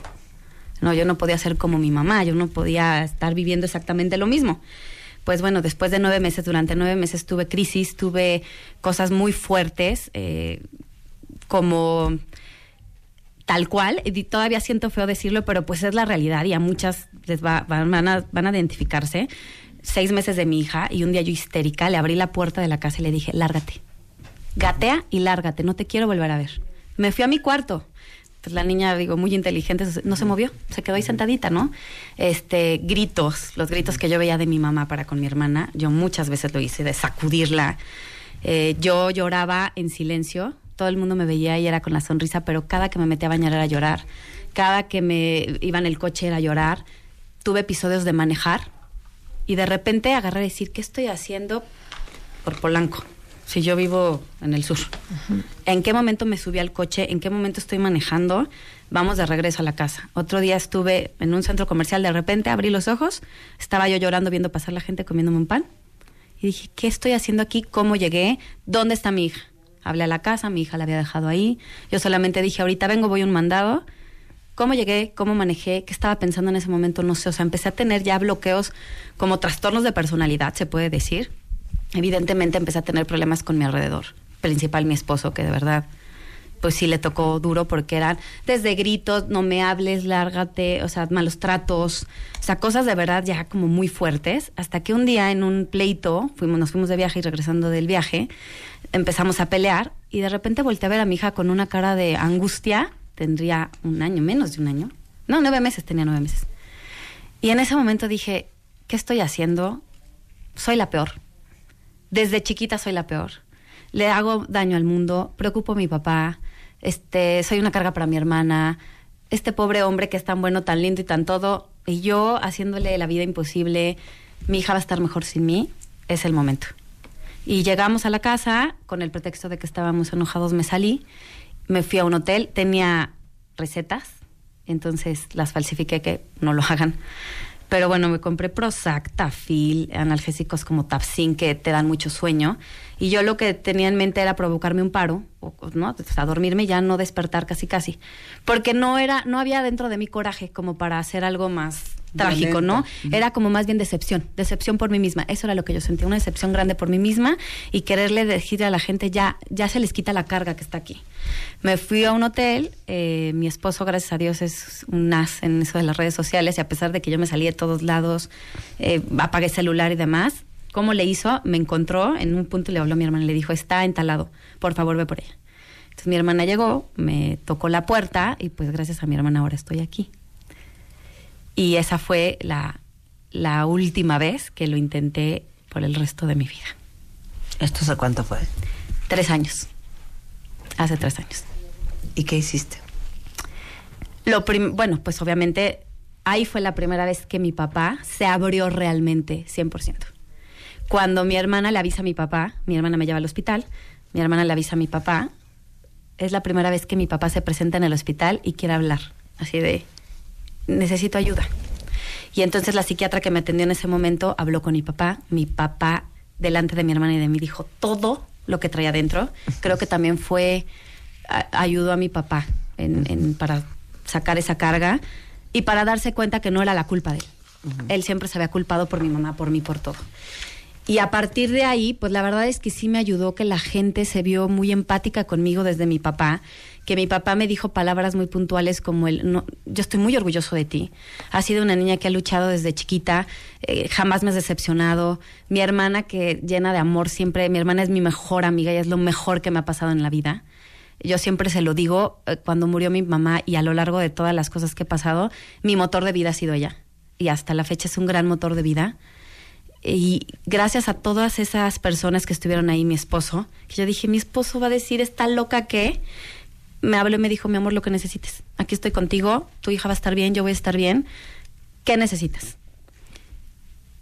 mi cuñado, bueno, mi cuñado un amor, pidió el día para quedarse conmigo en el hospital. O sea, tanto amor de tanta gente y sobre todo hacerme sentir que sí valía y que iban a estar peor si yo no estaba. Eso fue lo que dije sí a la vida.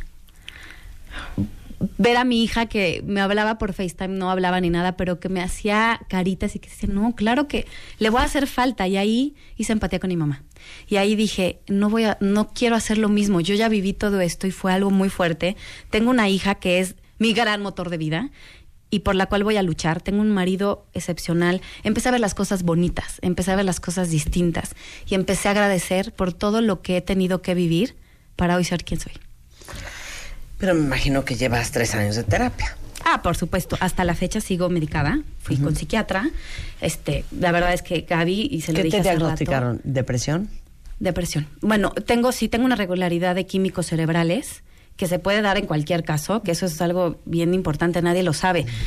La verdad yo a veces lo digo, muchos todos vamos al dentista, todos vamos al doctor que si tienes gripa, nadie vamos a que nos revisen la cabeza. Que hablé el jueves antepasado en mi conferencia sobre la salud mental. Eso Nadie es- vamos a la es salud el número mental. uno. Básico, básico, Marta. Y fíjate, aquí eh, mencionó varias veces, sale algo que es muy importante, una baja autoestima, ¿no? El no soy suficiente o no puedo. Las personas que son sobrevivientes de alguien que se suicidó, este es un pensamiento como que está en el ADN. Yo no fui razón suficiente para que mi mamá se quedara. Y eso es algo que tienes que trabajar para darte cuenta que no es cierto. Claro que era suficiente, pero su mamá tenía una incapacidad emocional para enfrentar lo que estaba pasando. No es que ella no fuera una razón suficiente. De ahí el origen, para quedarse con una baja autoestima y entonces sentir que, que no iba a poder con la niña y que no lo estaba haciendo bien y que ella, como dijo, como Sor Juana, ¿no? Yo la peor. O sea, así lo, así lo mencionó. Entonces, hay que entender y hay que saber las realidades sobre el suicidio. Por eso es bien importante, Marta, que conozcan sobre el tema, el pensamiento. Yo les traje a tus cuentavientes dos libros de Elige no tener miedo. Tú dirás cómo, cómo los damos. Yo quiero que estos dos libros de verdad se los lleven a alguien que lo ha pensado, que lo ha intentado, que de verdad quiere, escuchando a Alejandra, sobre todo darse cuenta que en la vida siempre hay caminos. Claro. Ale, hoy estás diagnosticada con, ibas a explicar, ¿y qué estás tomando? Estoy tomando un digo el nombre, se puede decir el nombre, sí, claro, un antidepresivo que se llama Effexor, este y protalgina que es como un tipo regulador de los químicos cerebrales, es como el estabilizador. Este, digamos que es un litio en menor grado. Sí, es un estabilizador del estado de ánimo. ¿no? Exactamente. Este y la- el diagnóstico tal cual es este descompensación de químicos cerebrales que pueden ser causa varias causas. Puede ser desde mm, El cambio hormonal que tuvo con el embarazo, por supuesto. eh, puede ser hereditario. eh, pueden ser muchos factores. O sea, es- y eso es algo que mucha gente le pasa y que no sabe. Claro. Que nadie, nadie, pues no, no tenemos la precaución de esta salud mental de la que hablas justamente. Regresando del corte, vamos a leer todo lo que nos han mandado eh, en redes sociales y seguir eh, tratando de entender cómo funciona la mente de alguien que se quiere quitar la vida y sobre todo qué podemos hacer nosotros alrededor de estas personas. Escuchas a Marta de Baile por W Radio 96.9. Estamos de regreso. 12.34 de la tarde en W Radio. Nada de que estarse riendo, ¿eh? Ustedes dos, Gabriela y Alejandro. No, qué bonito, muy bien. Estoy tan orgullosa. sin sabores. Estoy tan orgullosa. Te juro que la oigo hablar y me siento así como un pavo real. Pero como lo dijiste, el, el- el dolor de Alejandra al servicio de los demás. Eso, llega un momento en el que te das cuenta que lo que has pasado en la vida te pone un escaloncito más arriba que los demás. Entiendes otras cosas, pero no es para ver a los demás hacia abajo, es para tenderles la mano y ayudarles a subir. Y lo que estamos haciendo hoy aquí todos juntos y que mandamos por supuesto abrazo grupal para todo lo que están sintiendo es justamente eso. Hay mucha gente sola, hay mucha gente que cree que a nadie le importa o que no va a poder salir. Ale nos hablaba de su hermana, nos hablaba de su esposo, nos hablaba de su hija y habrá personas que digan, bueno, yo no tengo nada de eso. Nos tienen a nosotros y no es broma. Porque yo tengo consagrada mi vida de verdad a esta misión de hacerles ver que siempre hay caminos. Y aquí están ustedes con programas, con la revista, con los podcasts, con las conferencias de Marta, o sea, con todo, todo. O sea, recursos hay. Déjenos tocar su corazón. Ale, porque voy a empezar a leer lo que dice aquí los cuentavientes. El tema es el suicidio.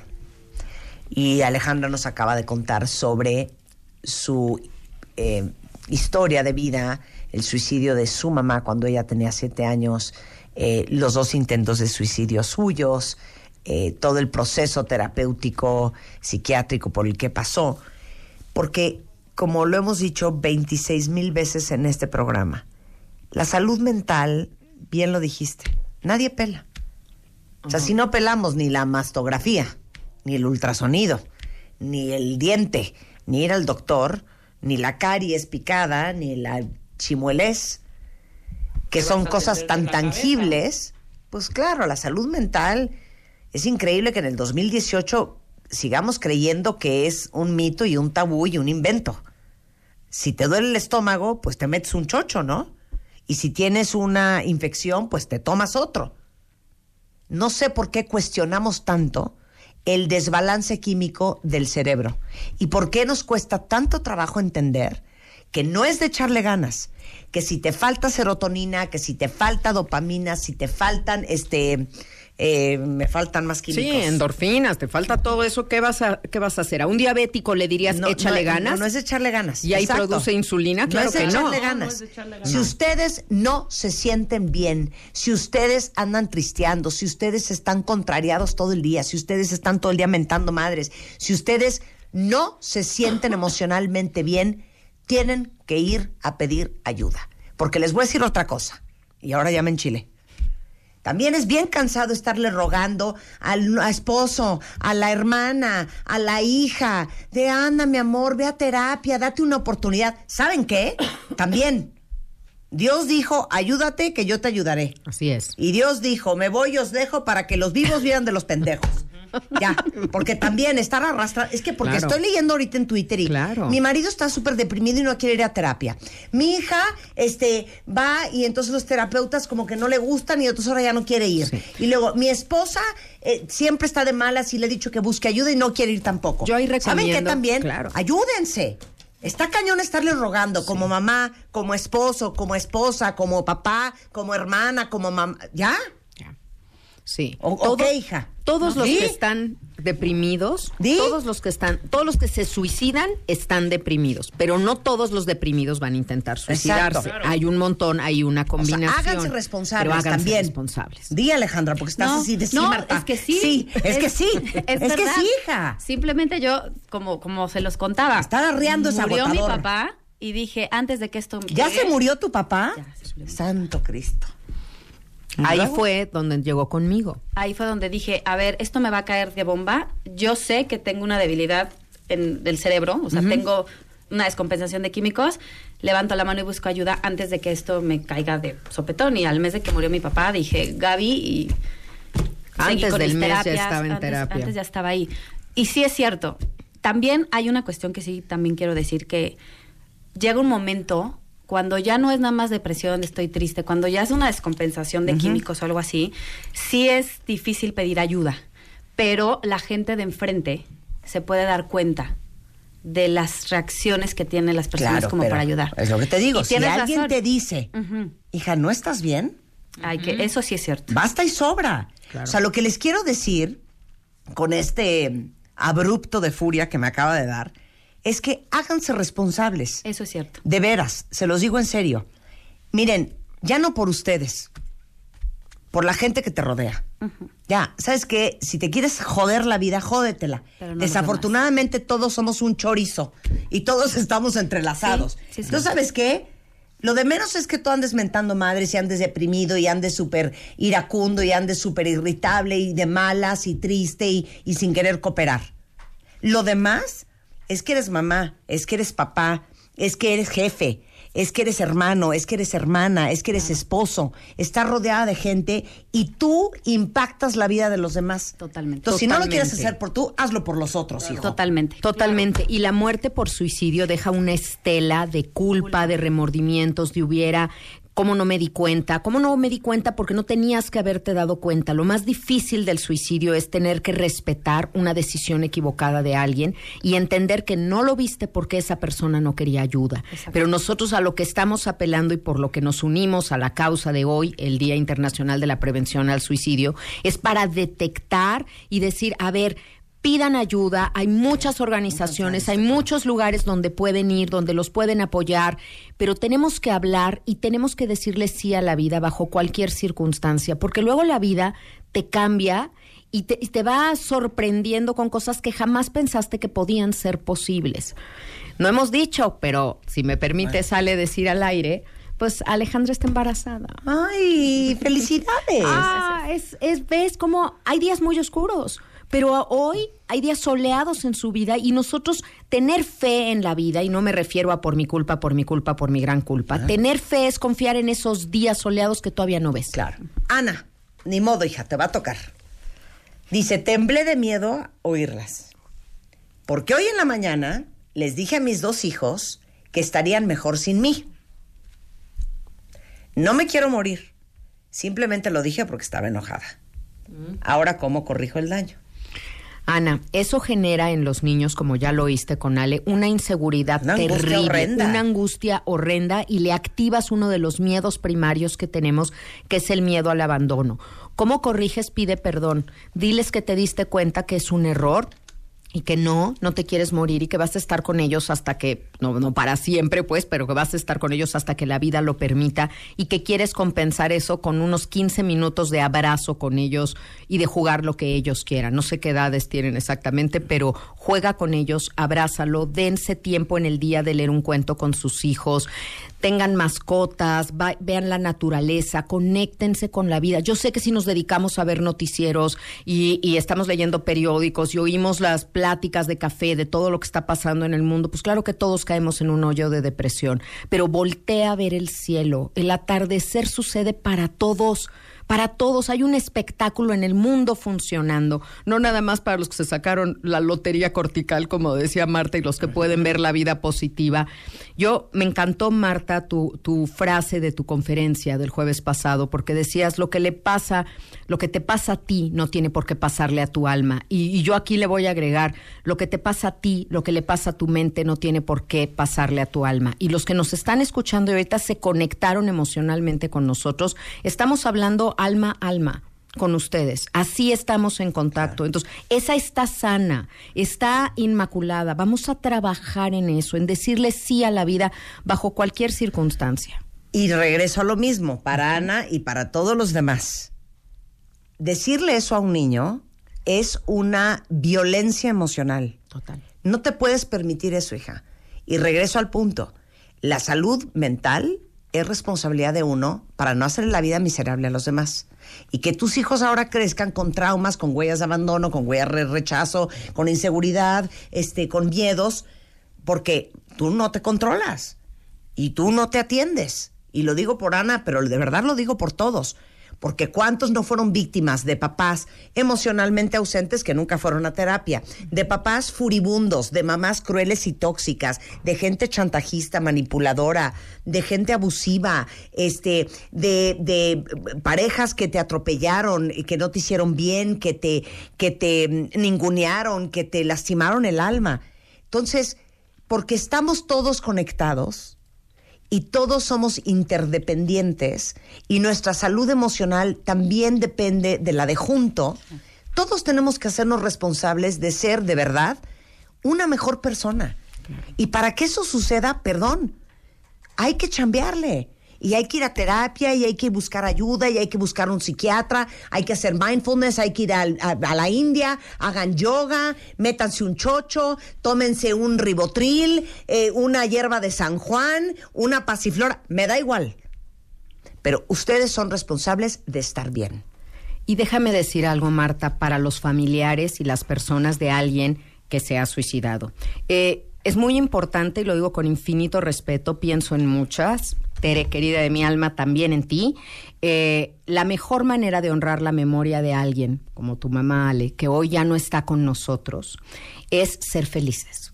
Es seguir con su legado, tú eres su legado, y recordarla no por lo que hizo, sino por el amor que te dio y la posibilidad que te dio de la vida o la compañía y seguir adelante. No podemos quedarnos tristes el resto de nuestra vida porque alguien decidió terminar con la suya. Tenemos que darnos cuenta a partir de eso de lo que vale la vida, conectarnos a ella y seguir adelante haciendo un homenaje bonito a lo que fue la vida de esa persona, no las circunstancias de su muerte. Y entonces para todas esas personas, de verdad, de verdad, hay luz y hay caminos. Rebe ahorita y yo comentábamos eso, como personas que han pasado por situaciones tan duras se vuelven de las personas más felices, más positivas, más conectadas con la vida porque saben lo que es el dolor. Elizabeth Kubler-Ross decía, las mejores personas son las que han sufrido. Hoy creo que con este testimonio de mi niña han escuchado, Ale, pues la verdad que yo Claro. con el alma y, y orgullosa, pero también ver una persona resiliente, alguien que decide venir y abrir este tema para que deje de ser un tabú, para que podamos hablar, para que podamos crecer a partir de lo que les ha sucedido a otras familias. Claro. Mira, eh, muchos cuentavientes dicen, eh, mi hijo de 20 años ya tuvo un intento, se cortó las muñecas y aunque lo hemos llevado a varias sesiones, creo que sigue deprimido, él no tiene claro, o al menos no nos los dice, qué es lo que realmente le angustia y qué es lo que tiene. ¿Cuál es el especialista? Un suicidólogo, Marta. Es que creemos que nada más hay como el psiquiatra o el psicólogo, pero traerlo. existe Sí. una especialidad en traerlo. suicidología. Y entonces, ¿qué es un suicidólogo? Una persona que tiene entrenamiento, pero además no tiene un, so- un solo teléfono, tiene tres y no los apaga en todo el tiempo y puede ser, lo puedes contactar en cualquier momento. Es alguien que sabe indagar en la mente y en el dolor de alguien, medir el riesgo suicida. A veces, si lo metemos a una terapia que es muy larga, cuando lo que necesita es una intervención en crisis, es difícil. Entonces, existe esta especialidad y hay que recurrir a un suicidólogo. Y está el Instituto Hispanoamericano de Suicidología. El director del Instituto Hispanoamericano de Suicidología, el doctor Alejandro Águila, hizo el prólogo de mi libro Elige no tener miedo. Y está también José Luis Canales y hay muchos Los suicidólogos. vamos a traer al programa, Por prometo. supuesto. Lo haremos porque de verdad es importantísimo esto y así te sumas tú, Marta, y nos sumamos todos a hacer esta, esta cultura. Bueno, todos los que tienen hijos que han dicho, me quiero morir, me quiero matar, ya no quieren vivir, eh, obviamente la resolución, digo, la solución es terapia. Pero escúchenlos, porque hay un mito con respecto al suicidio. Siempre creemos, el que lo anuncia no lo va a hacer. Perro O que ladra no muerde. Sí, lo hacen. Así que hay que escucharlos. Y si nuestros hijos o nuestros adultos mayores están diciendo cosas de, ya pronto vas a descansar, ya vas a estar bien sin mí, aguas. Yo quiero, Marta, antes de que se nos acabe el tiempo, compartirles que el jueves 18 de octubre es mi siguiente conferencia, una que quiero mucho, que se estrenó en Master MOA del año pasado, las 10 reglas del duelo. Entonces, los informes de esta conferencia en tallertanatología arroba arroba y cualquier cosa en mis redes ya saben que soy arroba Gaby Tanatóloga en Facebook, Twitter. Ya tengo Instagram gracias a MOA que fueron mis, mis padrinos de Instagram. Entonces ya me pueden buscar en Instagram como arroba Gaby Tanatóloga. Y ahí estoy, cerquita a ustedes. Denme chance, voy a contestar. Vamos a contestar todos los mensajes que nos mandaron hoy, lo prometo. Muchas gracias, Gaby. Eh, Ale, pensamientos finales y el mensaje que quieras darle a todos los que están escuchando. Pues mira, yo antes que nada les quiero agradecer a ustedes por darme esta oportunidad y, y si puedo ayudar, de verdad es que se siente muy bonito poder ayudar a alguien. A todos los que nos están escuchando, lo primero que les quiero decir es, siempre hay una luz al final del túnel. De verdad que siempre hay caminos. Quizá no va a ser el camino que uno quiere, pero de que hay caminos, hay caminos. Pidan ayuda. No tengan miedo al que dirán, al tabú, al no, esta va a decir que estoy loca. Lo que hice estuvo fatal y me van a juzgar. No tengan miedo, pidan ayuda, porque sí hay veces que uno ya dice que sabe que necesita ayuda y por ese miedo no lo hace. Y pues la última cosa es díganle sí a la vida. De verdad que hay cosas muy bonitas alrededor que no nos damos cuenta luego por ofuscarnos en esos problemas, pero si voltea uno a ver más allá, se van a dar cuenta que la vida, a pesar de que es muy complicada y tiene dificultades, también es muy bonita. Sí a la vida bajo cualquier circunstancia. Gracias, Ale. Wow. Y yo sí les vuelvo a decir, Tu salud mental es tu responsabilidad. Hazlo por ti, pero también por todos tus compañeros. Ay, hazlo por México. Vamos a cambiar estas cifras, vamos a 100%. revertir lo que está pasando. Nos necesita nuestro Pongan país mucha contentos. atención, estén cerca, cerca en el alma con sus hijos. No todo en la vida son las clases de karate, las calificaciones, el 9 en matemáticas, los éxitos académicos, los permisos, las llegadas a las 12 de la noche, el no tomes. eh, de repente nuestras relaciones con nuestros hijos se limitan a transacciones y se nos olvida lo más importante de todo, que es tener una relación emocionalmente cercana, que era lo que hablabas al principio. ¿Cómo estás? ¿Cómo, ¿Cómo, estás está el de almita verdad? de sus hijos? Conecten con ellos, hablen con ellos, por más difícil que sea, encuentren la forma. Conozcan a la gente que tienen viviendo con ustedes. Con eso nos vamos. Eh, estamos de regreso mañana en punto de las 10 de la mañana. Y toda la información, tanto para contactar a Gaby, es Gaby Tanatóloga en Twitter, Gaby Pérez Tanatóloga, gabytanatóloga.com.mx y en YouTube lo mismo. Y el WhatsApp 5518 910546. Muchas gracias, Ale. Un placer tenerte acá. Anuncios parroquiales, cuentavientes. A ver, me acaban de hacer una corrección. ¿Se acuerdan que hay inscripción gratuita para Cumón? Eh, les dije que era en la Colonia del Valle, pero me acaban de decir que no, que mañana a partir de las 7 de la mañana, en Canal de Miramontes y Calzada de las Bombas, ahí les pueden dar el cupón para que inscriban a sus hijos totalmente gratis a el Centro Cumón de México. Y este, hablando de babies, eh, está el Bebe Fest en Suburbia. Muy bien. La oportunidad perfecta para comprar todo lo que necesitan para el bebé recién nacido, para la llegada del bebé o para los bebés ya en pleno crecimiento. Eh, tienen precios, descuentos especiales en ropa y accesorios para bebés. eh, hasta el 19 de septiembre en todas las tiendas de Suburbia. Pero que si el mameluco, que si la playera, que si los jeans, que si la sudadera, la sudadera.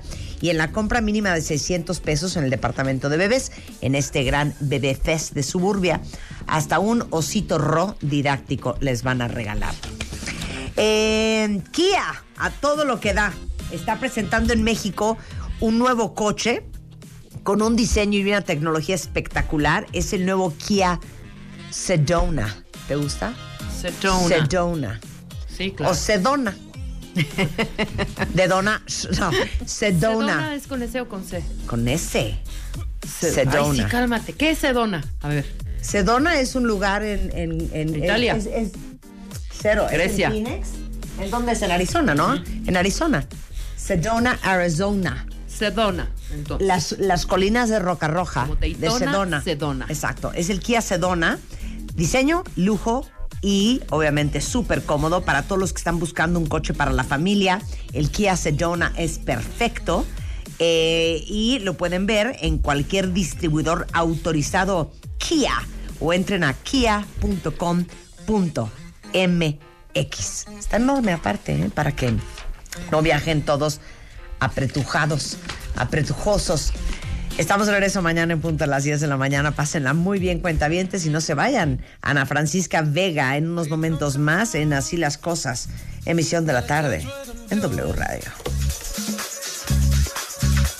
Enough to skills that I'm ruined?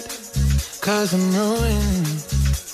Is it late enough for you to come and stay over?